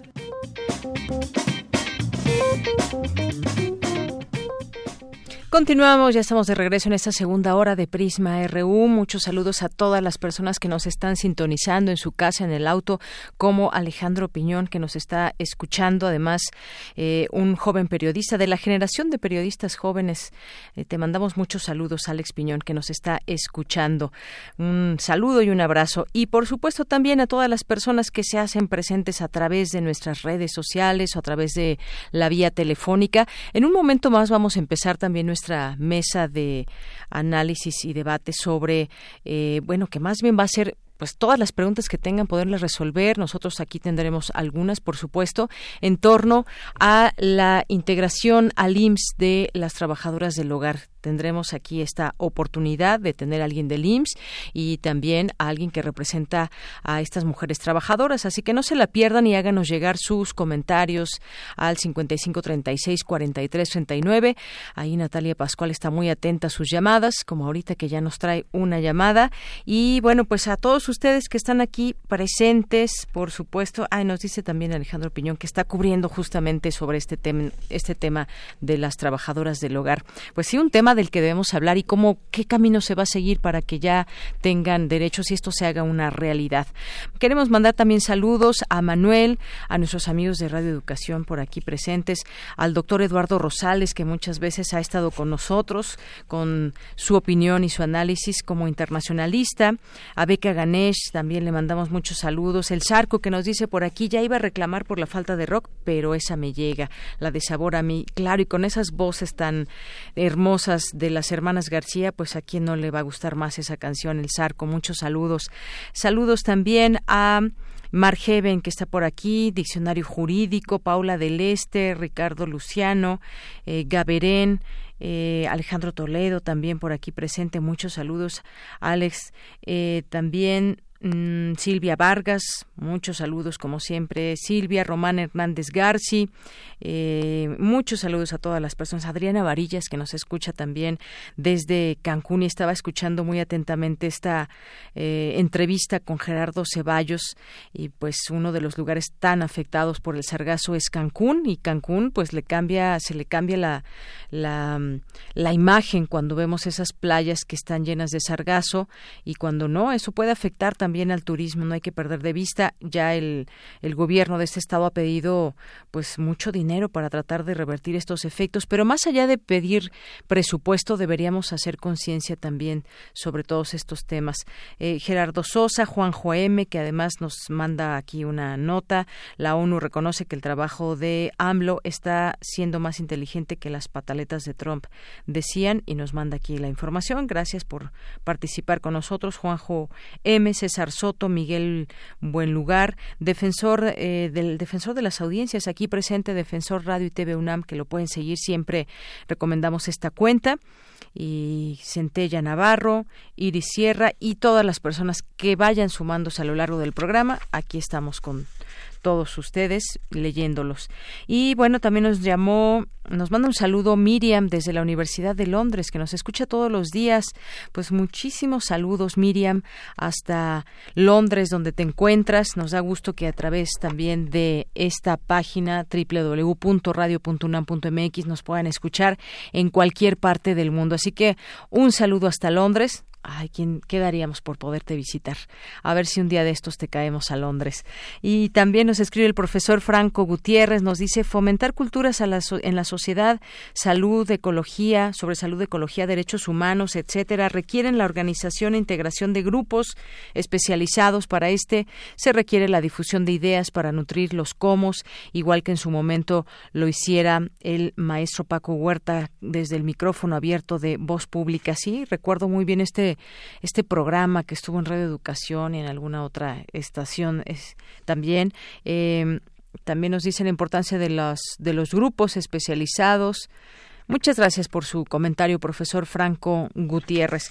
Bueno, pues vamos a continuar y también tenemos aquí una por aquí una información que compartir con todos ustedes y es que se está llevando a cabo en este momento una marcha una marcha desde el Parque de la Bombilla hasta la Rectoría de Ciudad Universitaria y esta marcha está integrada por profesores y alumnos del Colegio de Ciencias y Humanidades de CCH, Oriente, Sur, Vallejo, Naucalpan y Azcapotzalco. Desde el Parque de la Bombilla marchan hacia la Rectoría. Por esta manifestación se encuentra ya cerrado un carril de Avenida Insurgente Sur desde el parque hasta la estación Doctor Galvez del Metrobús. Bien, pues vamos a continuar con la información universitaria, asegura el rector Enrique Graue que la UNAM está absolutamente reconciliada con España y sus universidades. Mi compañera Cristina Godínez nos tiene la información. Adelante, Cristina. De Yanira Auditorio de Prisma RU, buenas tardes. De visita por el viejo continente, el rector de la UNAM, Enrique Graue, indicó que en el ámbito académico las universidades de España y de México están hermanadas. Trabajan conjuntamente y de la mano para avanzar en los procesos de internacionalización de las instituciones y de la globalización de la educación y del conocimiento. Al participar en una conferencia de prensa para presentar el programa de la semana de la UNAM en la Universidad de Salamanca, los rectores de ambas casas de estudios subrayaron los acuerdos alcanzados para lograr, por ejemplo, la doble titulación de los alumnos. Y sobre la relación México-España, Grague Vigers expresó lo siguiente. En el caso de la Universidad Nacional está perfectamente reconciliada De hecho, tiene esta cátedra que tenemos el historia de Bartolomé de las Casas. ¿Por qué quiere conocer que Salamanca fue la primera estructura? Yo creo que desde ahí empieza la gran por su parte, Ricardo Rivero, rector de la Universidad de Salamanca, dijo que con la UNAM y otras importantes universidades se ha podido consolidar el espacio iberoamericano de educación superior que promueve la movilidad académica y estudiantil y mediante la cual se facilitan los créditos compartidos. Rivero señaló que la UNAM, como la institución mejor evaluada de Iberoamérica, ha sido un socio invaluable para la Universidad de Salamanca y de las universidades españolas y latinoamericanas. Además, entre los proyectos compartidos está el Servicio Internacional de Evaluación de la Lengua Española, que promueve la evaluación y certificación del dominio del español en los cinco continentes. El programa de la Semana de la UNAM en la Universidad de Salamanca incluye eventos académicos y culturales, conversatorios, presentaciones de artes escénicas, cine y servicios como Descarga Cultura. Deyanira, este es mi reporte. Buenas tardes. Gracias, Cristina. Muy buenas tardes. Vamos ahora con mi compañero Daniel Olivares. Estudiantes del Instituto Politécnico Nacional desarrollan un prototipo para convertir aguas residuales en combustible limpio. Escuchemos esta información que nos preparó.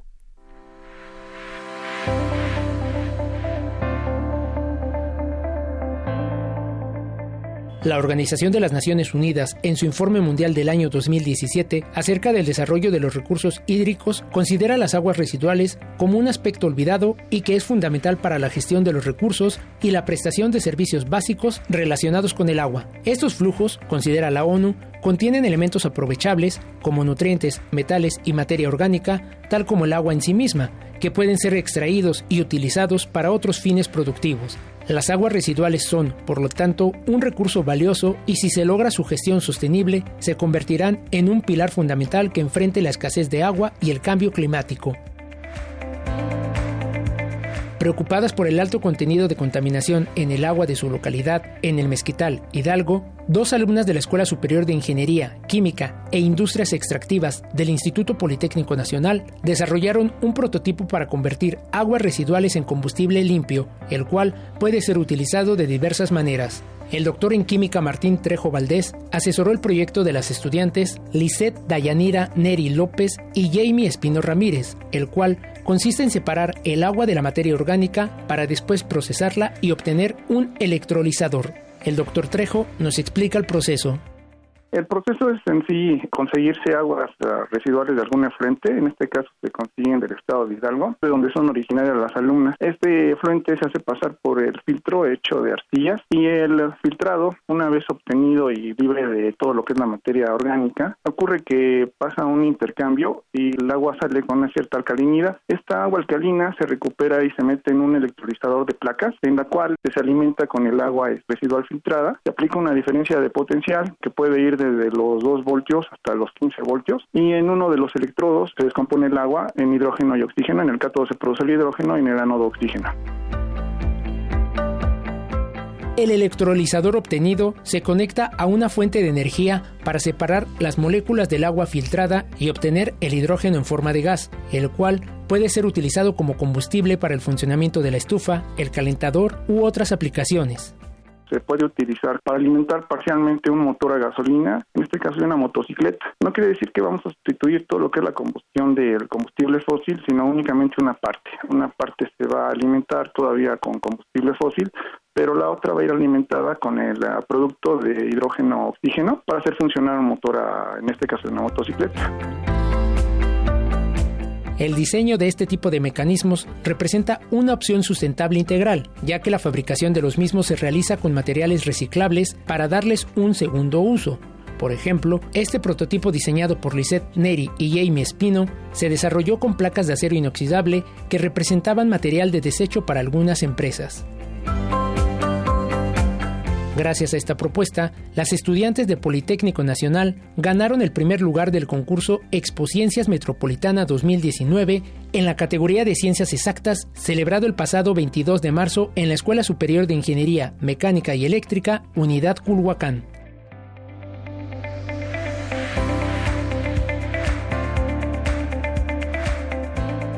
A diferencia de los combustibles fósiles como el petróleo, carbón, gas natural y gas licuado de petróleo, que despiden dióxido de carbono, el hidrógeno obtenido con este sistema de separación desprende agua, con lo cual se disminuyen los índices de contaminación del aire y el calentamiento global. Para Radio UNAM, Daniel Olivares.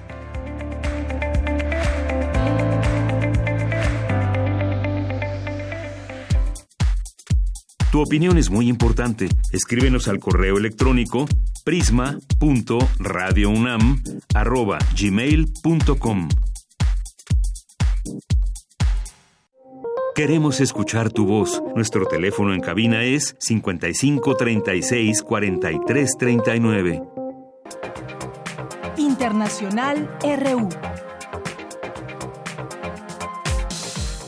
A pesar de la ola de protestas y críticas en todo el mundo, el Sultanato de Brunei adoptó este miércoles la reforma de su código penal. A partir de ahora, las penas estarán basadas en la ley islámica o sharia, y la homosexualidad estará penada con la ejecución por lapidación, al igual que el adulterio. En caso de robo, se cortará una mano o un pie y se aplicará la pena capital por blasfemia o por difamar el nombre del profeta Mahoma. La primera ministra británica, Theresa May, dialogará con el laborista Jeremy Corbyn a fin de negociar una posición común sobre la salida del Reino Unido de la Unión Europea. Lo que quiero ver ahora es que encontremos una postura común en toda la Cámara respecto al acuerdo de retirada. Un acuerdo que nos permita salir el 22 de mayo, que nos permita no tener que celebrar esas elecciones parlamentarias en Europa, pero solo podemos hacerlo si nos reunimos y encontramos una forma de avanzar que esta Cámara esté dispuesta a apoyar. Por su parte, el líder del Partido Laborista, Jeremy Corbyn, acordó plantear una propuesta que convenza a Bruselas. Acojo con satisfacción la oferta de la primera ministra de mantener conversaciones tras las reuniones que he tenido con los diputados de esta Cámara. Confío en la reunión de esta tarde y celebro su voluntad de llegar a un compromiso para desbloquear la situación en la que está el Brexit. Chicago será gobernada por primera vez por una mujer afroestadounidense. Se trata de Lori Lightfoot, quien fue asistente de fiscal general de Estados Unidos. Se considera una negra abierta y orgullosamente lesbiana. Chicago, gracias Chicago. Desde el fondo de mi corazón, gracias. Juntos podemos poner y pondremos los intereses de nuestra población, de toda nuestra población, por delante de las de unos pocos poderosos. Juntos podemos hacer y haremos Chicago un lugar en el que el código postal no determine el destino de una persona. En Venezuela, la Asamblea Nacional Constituyente aprobó este miércoles el levantamiento de la inmunidad parlamentaria del líder de la oposición, Juan Guaidó que el pasado 23 de enero se juramentó como presidente encargado de Venezuela y desafió al régimen de Nicolás Maduro. Tras conocer la decisión, Guaidó afirmó que seguirá adelante. En que seguir amenazando con allanamiento, con inhabilitación, con secuestro, como lo hicieron ya el 13 de enero, nos va a detener. Evidentemente se equivocan. Se equivocan porque estamos dando la cara como siempre al pueblo de Venezuela y lo vamos a seguir haciendo hasta lograr definitivamente la libertad del país.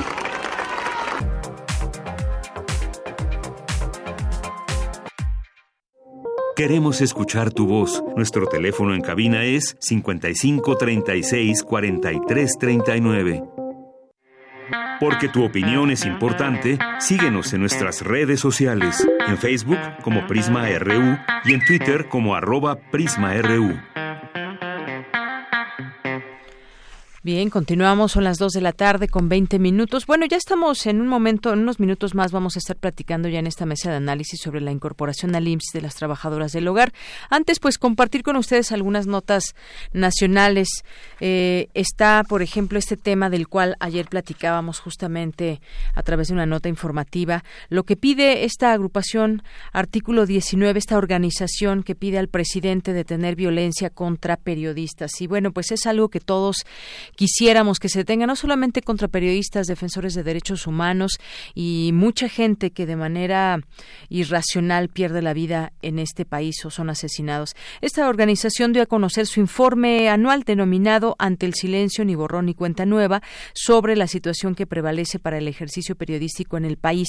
Y bueno, pues eh, como reflexión yo diría que pues es un trabajo efectivamente conjunto y que no es un no es un problema nuevo, es un problema que nos aqueja desde hace muchos años, mucho tiempo, y en donde desafortunadamente hasta el día de hoy no se han logrado revertir las cifras en torno a los asesinatos, los protocolos que se deben de seguir cuando algún eh, periodista, por ejemplo, ya está amenazado y cómo pueden ser susceptibles a fallar también los, los protocolos, cómo se protege en México a los periodistas, esa sería la pregunta, cómo qué estrategias se deben de generar desde el gobierno, desde nuestra sociedad para evitar que más periodistas sigan asesinados por su trabajo, por muchas veces dar a conocer a través de investigaciones, eh, pues datos que pueden resultarle incómodos a otras personas que muchas veces pueden ser la propia autoridad, la propia autoridad que se ha sabido que muchas veces pues simplemente manda desaparecer algún periodista que le resulte incómodo o lo manda amenazar o lo amenaza de manera directa. Todo esto cómo cómo pararlo. Efectivamente, pues es un tema muy difícil. Hemos sabido cómo incluso también han sido narcotraficantes los que están metidos en todo esto. ¿Cómo pararlo? Vamos a seguir platicando de este tema eh, de una manera más al análisis y la reflexión. ¿Cómo parar? ¿Cómo unirnos todos para que para que se eviten estas muertes? Bueno, pues dejamos el tema también ahí abierto para seguir platicando. Debate, RU.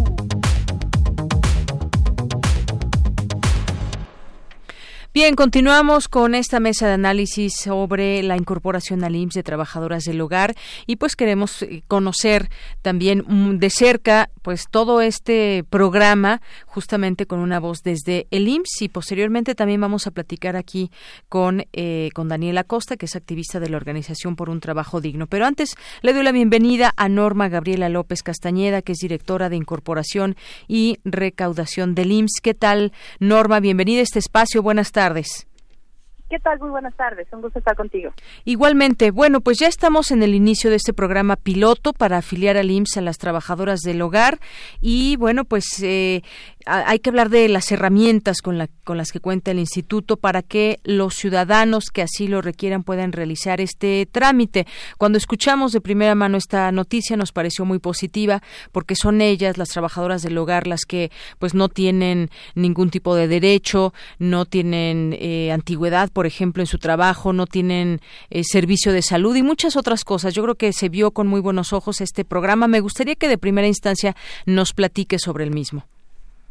Pues mira, yo lo que te puedo platicar es que todo esto deriva de una sentencia de la Suprema Corte en donde le mandata al a que genere un programa piloto que considere las características propias del sector, desde las trabajadoras y trabajadores del hogar y de los empleadores y empleadoras, que contemple que no son gente que está familiarizada con el cumplimiento de obligaciones y menos las obligaciones fiscales y este y entonces que diseñe algo muy atractivo, algo muy simple para que puedan gozar de todos los beneficios de cualquier otro trabajador.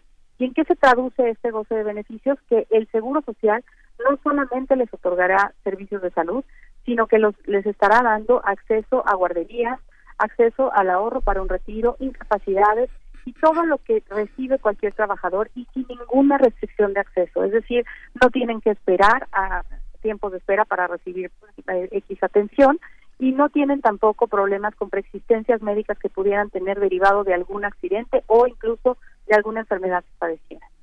Eh, Norma, este es un programa piloto, es decir, que es un programa que está como prueba para pues ver cómo va funcionando, cuántas personas se van afiliando al IMSS. Pero a mí me gustaría preguntarte, eh, sabemos que hay muchas, muchas trabajadoras del hogar que, que no cuentan con este con este servicio. Muchas ya que se hicieron mucho antes incluso del programa piloto que la gente con la que trabajan pues ya las hace este este trámite. Pero sin embargo cómo podemos generar que pues todas aquellas que viven por ejemplo en una casa puedan acceder a todo esto cómo va a ser este tema no es mm, porque no es obligatorio.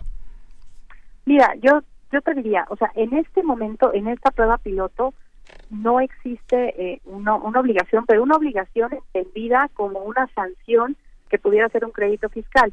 Pero la sentencia de la Corte ya dictaminó que, que el esquema de aseguramiento que hoy existe en la ley, que tenía restricciones, que no otorgaba todos los beneficios, es discriminatorio, es inconstitucional y en ese sentido el esquema eh, de aseguramiento de las trabajadoras y trabajadores del hogar es obligatorio.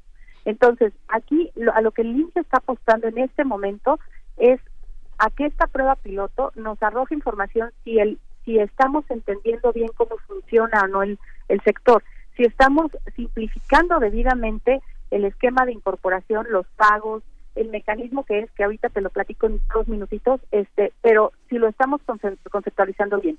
Pero no, no podemos entender que no es una obligación. O sea, hay una obligación en cuanto a que la, el trabajador debe tener los mismos derechos y los mismos beneficios que cualquier otro trabajador. Y aquí, este, en este sentido, lo que estamos haciendo es, también en términos de la sentencia de la Corte, desvincular el cumplimiento que pueda tener el, empleador o empleadora con alguna otra otra autoridad fiscal. Es decir, no tienen que ir al SAT a generar un registro este, federal de contribuyentes, no tienen que ir con nosotros a generar un registro patronal. Lo único que tenemos que hacer es obtener el número de seguridad social de la trabajadora o trabajador del hogar. De ahí solicitar la incorporación en el programa piloto para trabajadores del hogar y darnos tres datos. El primero tiene que ver con el salario mensual de la trabajadora o trabajador, con cuántos empleadores trabaja y cuántos días del mes trabaja con cada uno de ellos. Con esta información, el sistema automáticamente va a arrojar una línea de captura o facturita con la que vamos a poder ir al banco o a través del portal bancario a cubrir el pago. El pago lo debemos realizar dentro de los primeros 20 días de cada mes. Y con esto, nosotros, una vez que identifiquemos al interior del instituto el pago, vamos a hacer ya el aseguramiento de la trabajadora a partir del primer día del mes inmediato posterior al que se realizó el pago. Con esto, ¿qué te quiero decir?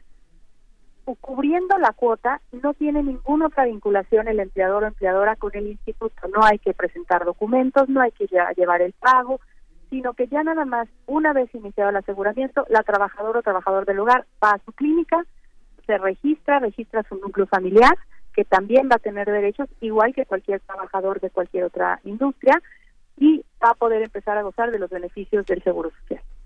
Muy bien, entonces esto podríamos, lo tomamos así, es obligatorio. Sí, yo te diría, esto es obligatorio. O sea, la sentencia de la Corte es precisa. Lo que en este momento estamos considerando es que la autoridad como tal, o sea, el INS no va a ir a exigirlo de manera coactiva, ¿sí? Pero es una obligación que tenemos ya dictaminado por la sentencia de la Corte. Muy bien. Sí, porque me pongo a pensar en aquellos casos donde quizás ya la trabajadora del hogar está informada de esta oportunidad y entonces se acerca al IMSS, pero pues las personas con las que trabajan dicen, no, nosotros no queremos darte de alta. Entonces, en ese caso, pues como bien nos dices, eh, Norma, no, van, no va a ser coercitiva la forma en hacer este llamado, pero sin embargo se puede quedar, pues muchas trabajadoras, si no lo desean las personas con las que trabajan, eh, se van a quedar sin, sin, estar, sin acceder a este programa piloto, ¿no? O al Mira, programa. yo te diría, si ese fuera el caso, eh, precisamente es un dato que nos va a dar el programa piloto y ahí tendríamos que ir reconstruyendo sobre la marcha el programa piloto. Lo que quisimos hacer en esta primera etapa es como ya dar la posibilidad a que desde el día de hoy puedan empezar a tener el beneficio. Pero si esto empieza a ocurrir, pues entonces tendríamos que recomponer a lo mejor el cumplimiento, ver de qué manera podemos o dar incentivos o este, ser más claros en, esta transmisión o incluso este, ya presentar dentro de la iniciativa legal de modificación del régimen de trabajadoras y trabajadores del hogar ya un esquema coercitivo si es que la prueba piloto nos arroja que no hay un cumplimiento voluntario, ¿sí? Pero esto nos va a llevar más o menos a la evaluación de este programa 18 meses. Entonces, lo que queremos que, que hoy se entienda es que a partir del día de hoy ya pueden tener acceso a la seguridad social y estos mecanismos o estos incentivos de cumplimiento los iremos diseñando a lo largo de los 18 meses para poder crear posteriormente una iniciativa que el Congreso de la Unión tendrá que analizar y en su caso aprobar. Así es. Y bueno, yo quisiera nada más recordar lo que dijo la sentencia de la Suprema Corte, que calificó como discriminatorio excluir a las trabajadoras del hogar del sistema de seguridad social sin salvedades de viabilidad. En este sentido, pues sí, se estaría, se hace un llamado, pues general para que se pueda dar esta, este apoyo y ya pertenezcan al IMSS, pero tiene que ser también un trabajo conjunto porque ya está el llamado y ya está ahí la autoridad, pues viendo y dónde sacan los recursos y demás. Es un, un programa piloto de 18 meses que nos dices de evaluación y que seguramente pues será interesante después de ese tiempo poder platicarlo aquí, cómo les fue y que también escuchemos a la contraparte, por supuesto. Sin duda, nosotros estaremos encantados de participar y de compartirles los resultados que vamos teniendo de la prueba piloto e incluso de las mejoras que en el transcurso le podamos ir efectuando.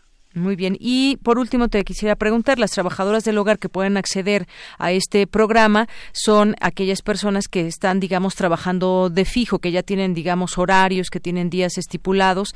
No es, por ejemplo, solamente de una visita a la semana o dos, o también, ¿cómo, cómo es esto? Fíjate que en este esquema que nosotros estamos implementando, estamos dejando la puerta abierta a que, a que pueda hacer un aseguramiento incluso de personas que pudieran tener esta actividad como espontánea, como esporádica, o sea, que no fuera su giro principal.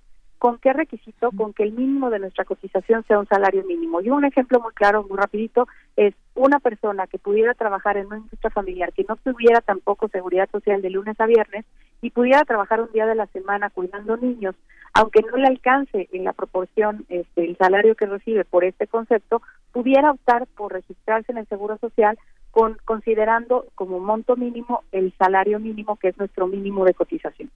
Si es así, esto lo estamos abriendo, aunque la legislación internacional pudiera decirnos, oye, no es la actividad, no podía entrar, pero nosotros en este esquema piloto, nuestra prioridad es dejarlo abierto un mayor número de personas, cumpliendo el mandato de nuestro señor presidente de hacer pues un piso más parejo para grupos vulnerables y la instrucción del director general de hacerlo simple y de buscar el cumplimiento de los de los mandatos de la sentencia. Así es. Y bueno, pues también me pongo a pensar en, personas que contraten a, no solamente a una, sino a varias personas que a lo mejor tengan eh, una cocinera, tengan un chofer y demás. ¿También ellos podrían entrar en algún momento o de momento nada más es para mujeres? No, de hecho está abierto completamente a trabajadoras y trabajadores. Y qué bueno que me preguntas esto porque no está limitado a un chiro, es decir, no nada más es la persona que va y hace el aseo en un hogar. Tiene que ver con cualquier labor que se haga en un hogar en beneficio del propio hogar, es decir, puede ser un cuidador, puede ser un jardinero, puede ser un chofer, puede ser una cocinera, puede ser la prácticamente una ama de llaves, la nana, la nana, exactamente, o sea, entra todo este amplio concepto de aquellas personas que perciben un, ingreso dentro de actividades que realizan en el propio hogar. Muy bien. Bueno, pues eh, Norma, me da mucho gusto platicar contigo. Ojalá que lo podamos hacer después o quizás antes de los 18 meses de evaluación para ver, pues ir evaluando también, que ustedes nos digan cómo les ha ido en estos eh, primeros días en que ya inició el, el programa y quizás dejar pasar algunos meses para ver cómo va todo esto. Claro que sí, con todo gusto y yo encantada. Muy bien, pues muchísimas gracias. Gracias a ti. Hasta luego, muy buenas tardes. Fue Norma Gabriela López Castañeda, directora de Incorporación y Recaudación del IMSS. Y bueno, pues es lo que nos dice de parte pues de la institución para la cual está trabajando, que es el IMSS, que pues abrió esta posibilidad. Y vamos a platicar también ya está aquí con nosotros en cabina Daniela Acosta que es activista de la organización por un trabajo digno. Qué tal Daniela bienvenida. Muy buenas tardes. Muy buenas tardes. Muchas gracias por la invitación. Pues ya escuchábamos juntas esto que decía Norma Gabriela del IMSS en torno a este programa piloto. Es un programa que durará tendrá 18 meses de evaluación. Y bueno está abierto. Ahorita están recibiendo todas esas solicitudes digamos en donde pues las trabajadoras junto con las personas que le pagan en la casa, pues están de acuerdo en que se entre a este esquema. De entrada, cuando tú escuchaste la noticia, después de conocer eh, sobre este programa, ¿qué te ha parecido? ¿Qué nos puedes decir? Mira, eh, nosotros llevamos años, años precisamente luchando eh, para dignificar el trabajo de mis compañeras. Yo fui trabajadora del hogar.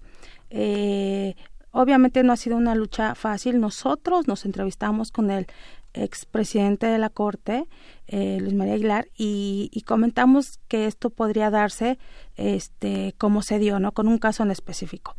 Eh, te comento que, que después de, que el ministro Pérez Dayán este, da la, la sentencia que es una orden de la Corte para que las compañeras, porque lo declara inconstitucional, este, tengan derecho a la seguridad social, eh, pues inmediatamente la verdad es que fue una noticia muy agradable para todos, pero sin embargo yo digo, no, no, todavía no, no, no echemos las campanas al vuelo porque pues falta muchísimo. Eh, posteriormente fui invitada yo a un programa de, televisión noticiero para hablar del tema y comentaba yo que cuando sale el director del IMSS, Germán Martínez, a decir que se aceptan opiniones y participación de la sociedad civil, quien está eh, eh, tiene el tema, pues que con mucho gusto bienvenidos. Entonces yo levanto la mano y digo, pues yo quiero participar por la lucha que tenemos, ¿no? No fuimos tomados en cuenta, pero sin embargo, quiero comentar que, que me preocupa algo. Estoy, estoy contenta porque se les haya reconocido y porque la gente ya sea, sea visible en mis compañeras, se ha visibilizado su trabajo, ¿no? Eh, ellas sufren de violencia, de discriminación y a la fecha también lo, lo, lo hay, acoso, este, violencia, sufren las compañeras. Pero este programa piloto fue fundado a base de la buena voluntad buena, fue creado por la buena voluntad del gobierno, que no, no lo veo mal, este, pero lo que me preocupa es esto, eh, son 18 meses eh, de, de prueba, ¿qué va a pasar si no funciona? Porque no es obligatorio. O sea, la Corte da una orden, da la orden, pero yo me iría más y lo que estamos haciendo nosotros, nosotros elaboramos una iniciativa donde se plasme la ley que sea obligatorio. Porque de buena voluntad, pues hay, hay empleadores que sí eh, tienen esa buena voluntad y quienes este en la corporación este voluntaria que, que, que, así, así, así ha pasado, este 3.500 trabajadoras están inscritas voluntariamente, ¿no? O sea, eh, empleadores están este apoyando están de acuerdo están de acuerdo que es equivale al punto 009%.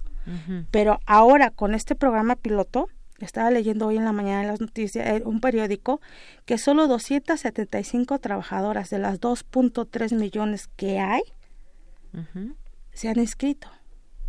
275 compañeras trabajadoras del hogar, que es el 0.01%. Esto, esto eh, pues me, me, llama mucho la atención los números, porque eh, ¿qué va a pasar si yo, Daniela, tengo tres empleadores? Tengo a Juan, tengo a Pedro y a Martita, ¿no? Y quizá Juan y Pedro sí, y Martita si no quiere, pues me va a despedir. Claro. Entonces ya nada más voy a tener dos empleadores. La parte proporcional que se tiene que pagar obviamente va a subir. Yo lo veo así, ¿no? Sí. Pero me preocupa todavía más que hay una cláusula en este programa donde eh, se permite suspenderlo si no es financieramente viable. ¿Qué va a pasar? Los recursos, como siempre, Exacta, es exactamente. el problema, ¿no? ¿Qué va a pasar? Eh, Germán Martínez, el director del IMSS, comenta que a mitad del programa piloto, que dura, va a durar 18 meses, él va a dar como que este informes, ¿no? De, de, cómo va avanzando. ¿Qué va a pasar si no funciona? Sí. Volvemos a lo mismo. Se van a volver a quedar sin seguridad social. Eh, a lo que voy es esto. Creo que tenemos que hacer las cosas bien pero conforme a ley. La ley tiene que estar plasmada en la ley. Digo, hay cosas que están en la ley y no se respetan. Entonces, qué mejor que, que el tema que por años, por años hemos luchado para dignificar su labor.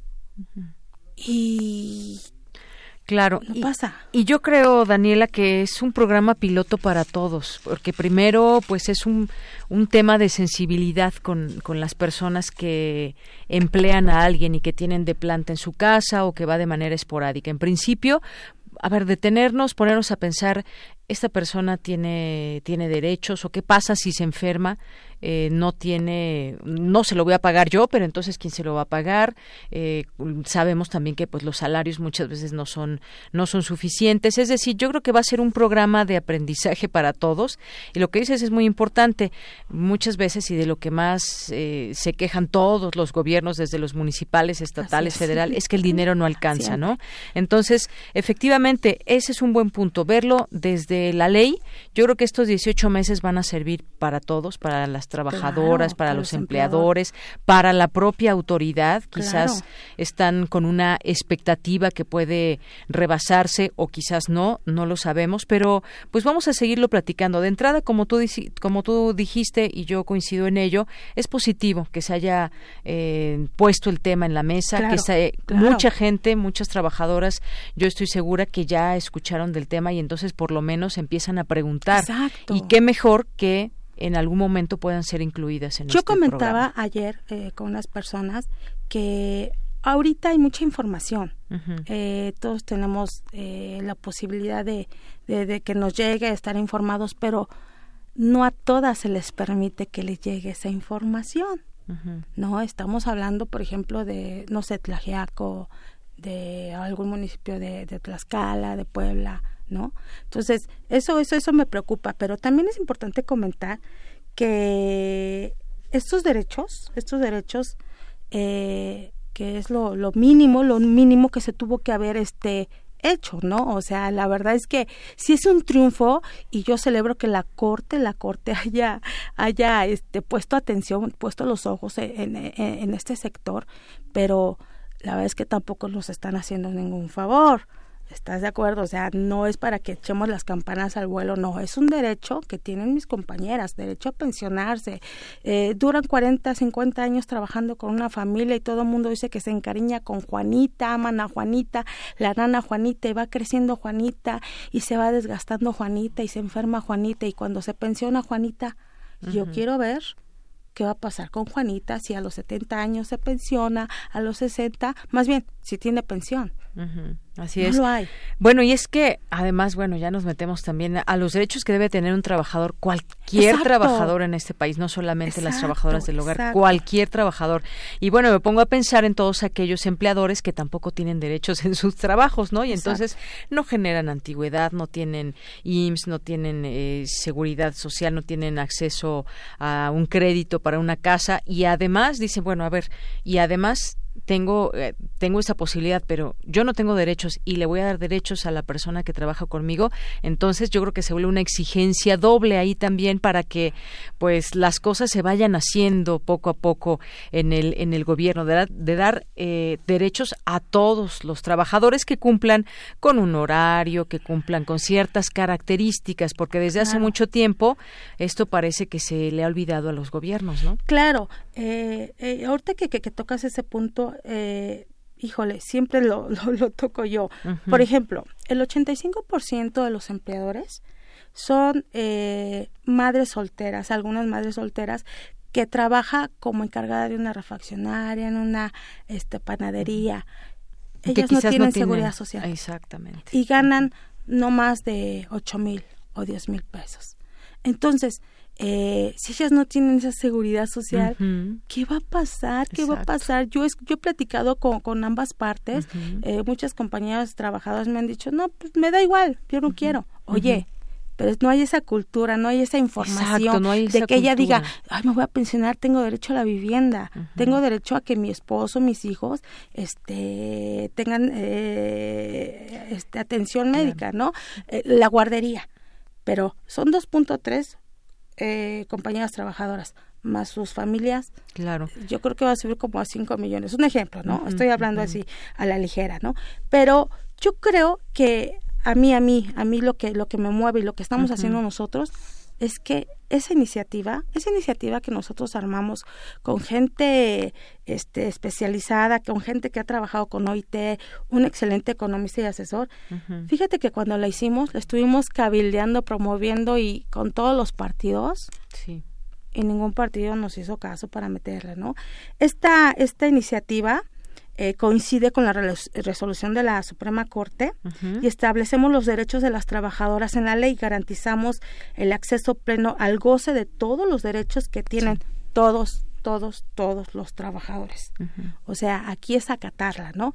Aquí yo quiero preguntar, ¿quién se va a animar a que de verdad sea tangible, que sea real, que esté estipulado en la ley que mis compañeras sus derechos se tienen que hacer valer. Claro, pues sí, vamos a vamos a dejar que el tiempo corra en este sentido, a cuánto cuál va a ser eh, la meta y cuántas mujeres al final de este de este digamos primeros meses del programa piloto ya están afiliadas al IMSS y ya tienen esa certeza de aquí en adelante, exacto, de aquí en adelante lo que pueda suceder y también hablar con la propia autoridad. Yo creo que esto es de entrada, como decíamos, positivo, pero habrá que ir viendo, midiendo eh, qué tan tanta eh, posibilidad hay que ya se quede como una o que se convierta en una ley. ¿Sabes qué? Eh, por ejemplo, México es, es, es un país que le gusta, que apoya convenios, tratados, le gusta, le gusta, ¿no? Este, y mucho más sobre el tema del trabajo decente con la OIT. eh, se ha ratificado el convenio 98 recientemente, el 87, este, para garantizar la libertad sindical. Pero a, mí de qué me sirve que se garantice la libertad sindical si no está plasmado en la ley. Falta por ratificar el convenio 189 de la OIT, recomendación 201, donde eh, precisamente menciona a las trabajadoras del hogar. A mí me encantaría que como premio se acercan los 100 años de la OIT eh, en junio. ¿Por qué no se ratifica este convenio?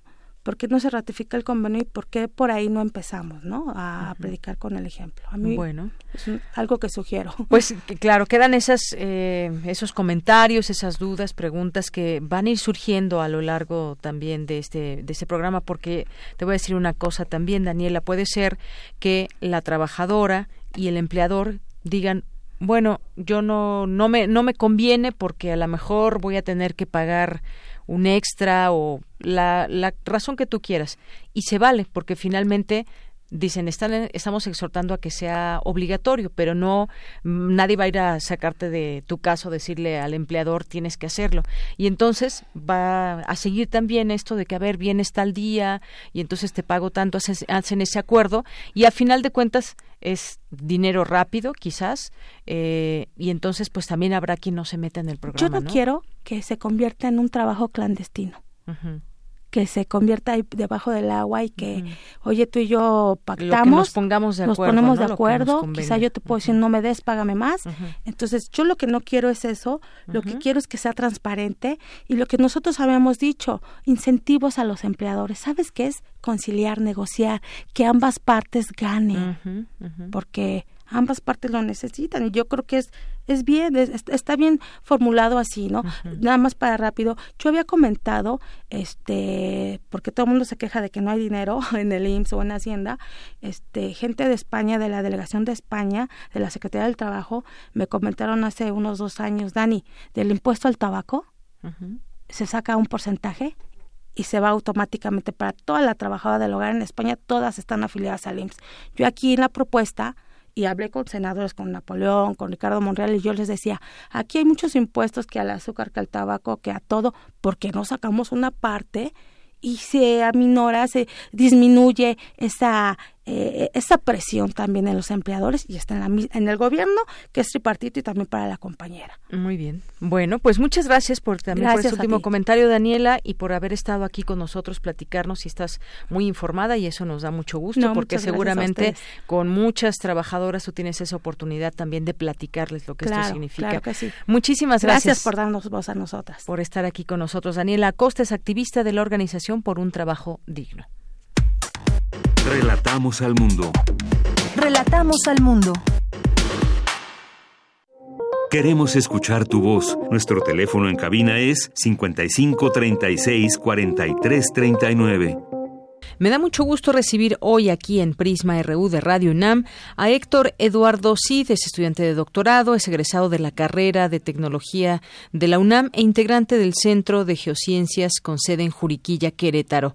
¿Qué tal, Héctor? ¿Cómo estás? Muy buenas tardes. Hola, buenas tardes, Deyanira. Muy bien, gracias. ¿Y tú? Muy bien, también. Pues con el gusto de saludarte para platicar también de este dispositivo de ahorro de gasolina para autos de combustión interna. Cuando leímos esta nota a través de nuestra Gaceta UNAM, nos dio mucho gusto y quisimos buscarte para que nos platiques sobre este dispositivo. Cuéntanos un poco, eh, pues, cuál sería, digamos, pues todo lo, en todo lo positivo que nos podría ayudar en la vida cotidiana. Sí, eh, pues el objetivo de este dispositivo es que uno pueda ahorrar gasolina directamente en el uso de el automóvil esto mediante la recuperación de calor que emite el mismo automóvil y el uso de este calor recuperado en varias eh, actividades propias del desempeño del auto.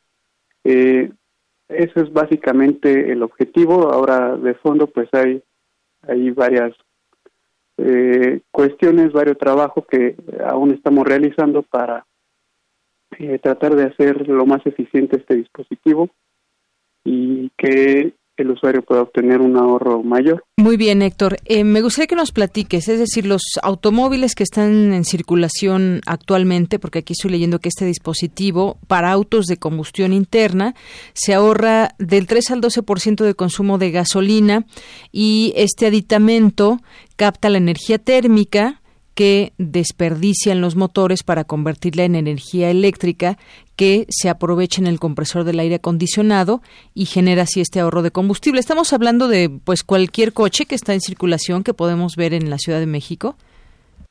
Sí, en, teoría podría ser cualquier automóvil, nada más que eh, el diseño pues varía de auto a auto, de marca también.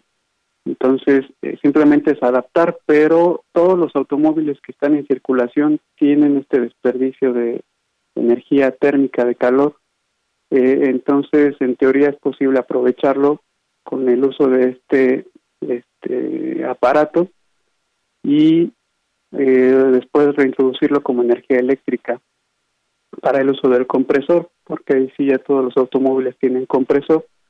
Eh, entonces, la proyección que tenemos ahorita estimada, pues iba del 3 al 12, que es un rango amplio, pero estamos tratando como ya de definir más eh, en el trabajo que estamos haciendo ahorita con el con prototipo. Bien, Héctor, y en este sentido también sé que se está aplicando ya estos eh, termoeléctricos en automóviles en países como Alemania y Estados Unidos. Sería la primera vez en el mundo que se da uso directo en el compresor. ¿Y están en qué etapa ahorita? Porque nos decías, y sabemos que es todo un proceso, pero ¿en qué etapa están ahorita para que en algún momento podamos decir, a ver, este dispositivo que se hizo desde la UNAM, me gustaría adquirirlo? ¿Cuánto tiempo tiempo pasa? ¿En qué etapa van de este proceso?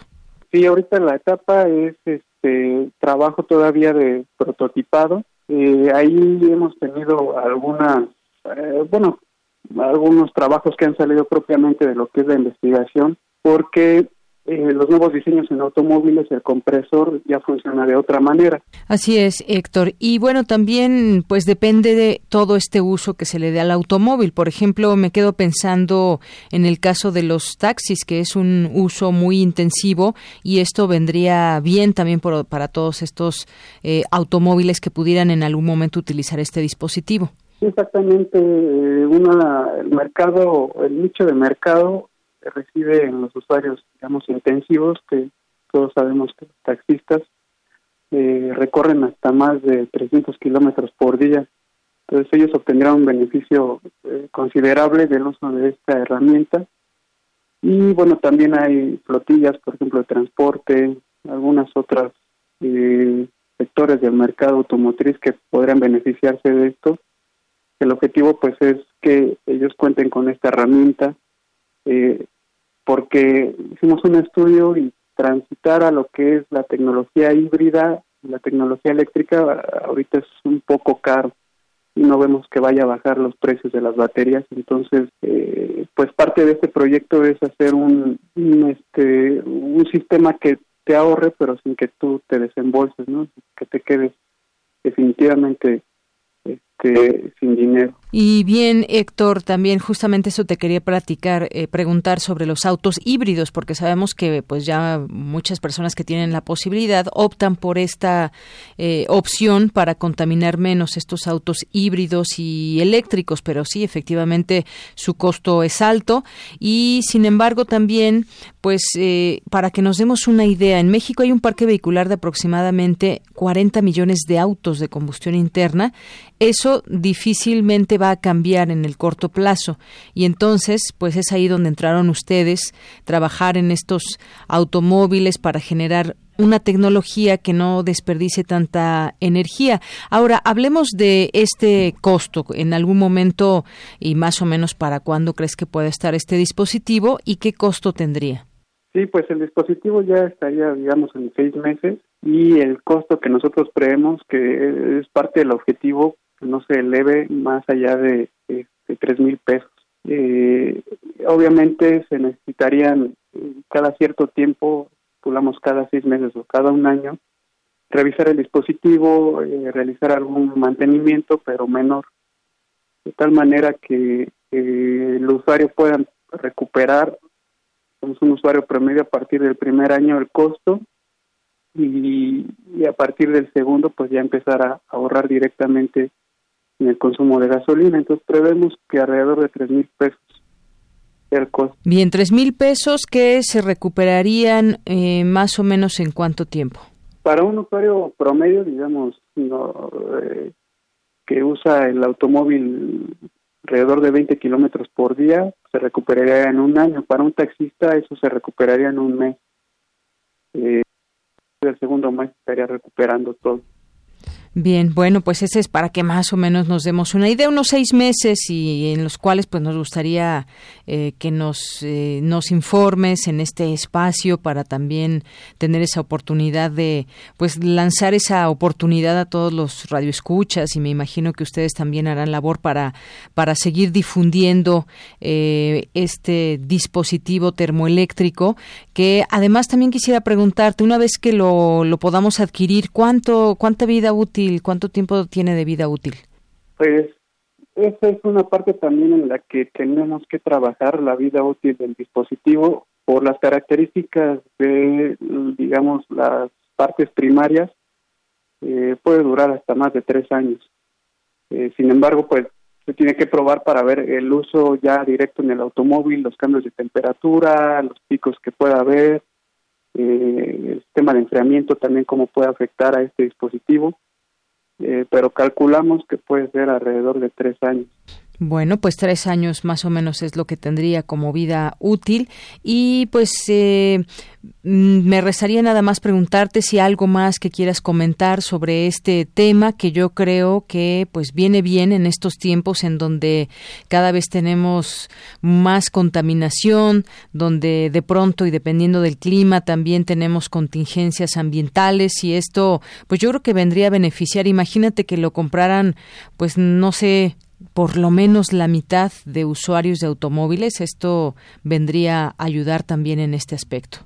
Sí, en el aspecto de la contaminación, pues al consumir menos gasolina directamente emites menor cantidad de gases de efecto invernadero, entonces tendría un impacto ahí en lo que es la producción de estos gases y en la parte de reducir los índices de contaminación entonces es uno de los objetivos también por los cuales decidimos eh, hacer este proyecto, eh, paralelamente a lo que es la bajar el consumo de energía, que también es una parte que tenemos que empezar a, pensar un poco en, en México. Muy bien, bueno, pues eh, Héctor Eduardo Cid, me da mucho gusto que hayas estado aquí con nosotros, que nos platiques de primera mano sobre este dispositivo termoeléctrico. Además, bueno, déjenme decirles que eh, Héctor Eduardo Cid recibió el premio de la juventud del estado de Querétaro hace ya algunos meses. Y bueno, pues es un gusto haberte tenido aquí y cuando, una vez que ya salga este dispositivo, si te parece bien, volvemos a platicar en este espacio. Claro que sí, estamos a la orden ahí. Agradezco mucho por por este espacio y esperemos que en seis meses nos estemos volviendo a contactar ya para platicar ya sobre el dispositivo finalizado. Muy bien, Héctor Eduardo Cid, muchísimas gracias por estar con nosotros. Muy buenas tardes. Gracias, hasta luego. Hasta luego. Fue Héctor Eduardo Cid, eh, egresado de la carrera de Tecnología de eh, la UNAM e integrante del Centro de Geociencias con sede en Juriquilla, Querétaro. Bien, y con esto llegamos al final de esta emisión. Gracias por su atención. Soy Deyanira Morán y a nombre de todo el equipo, gracias, buenas tardes, buen provecho. Hasta mañana.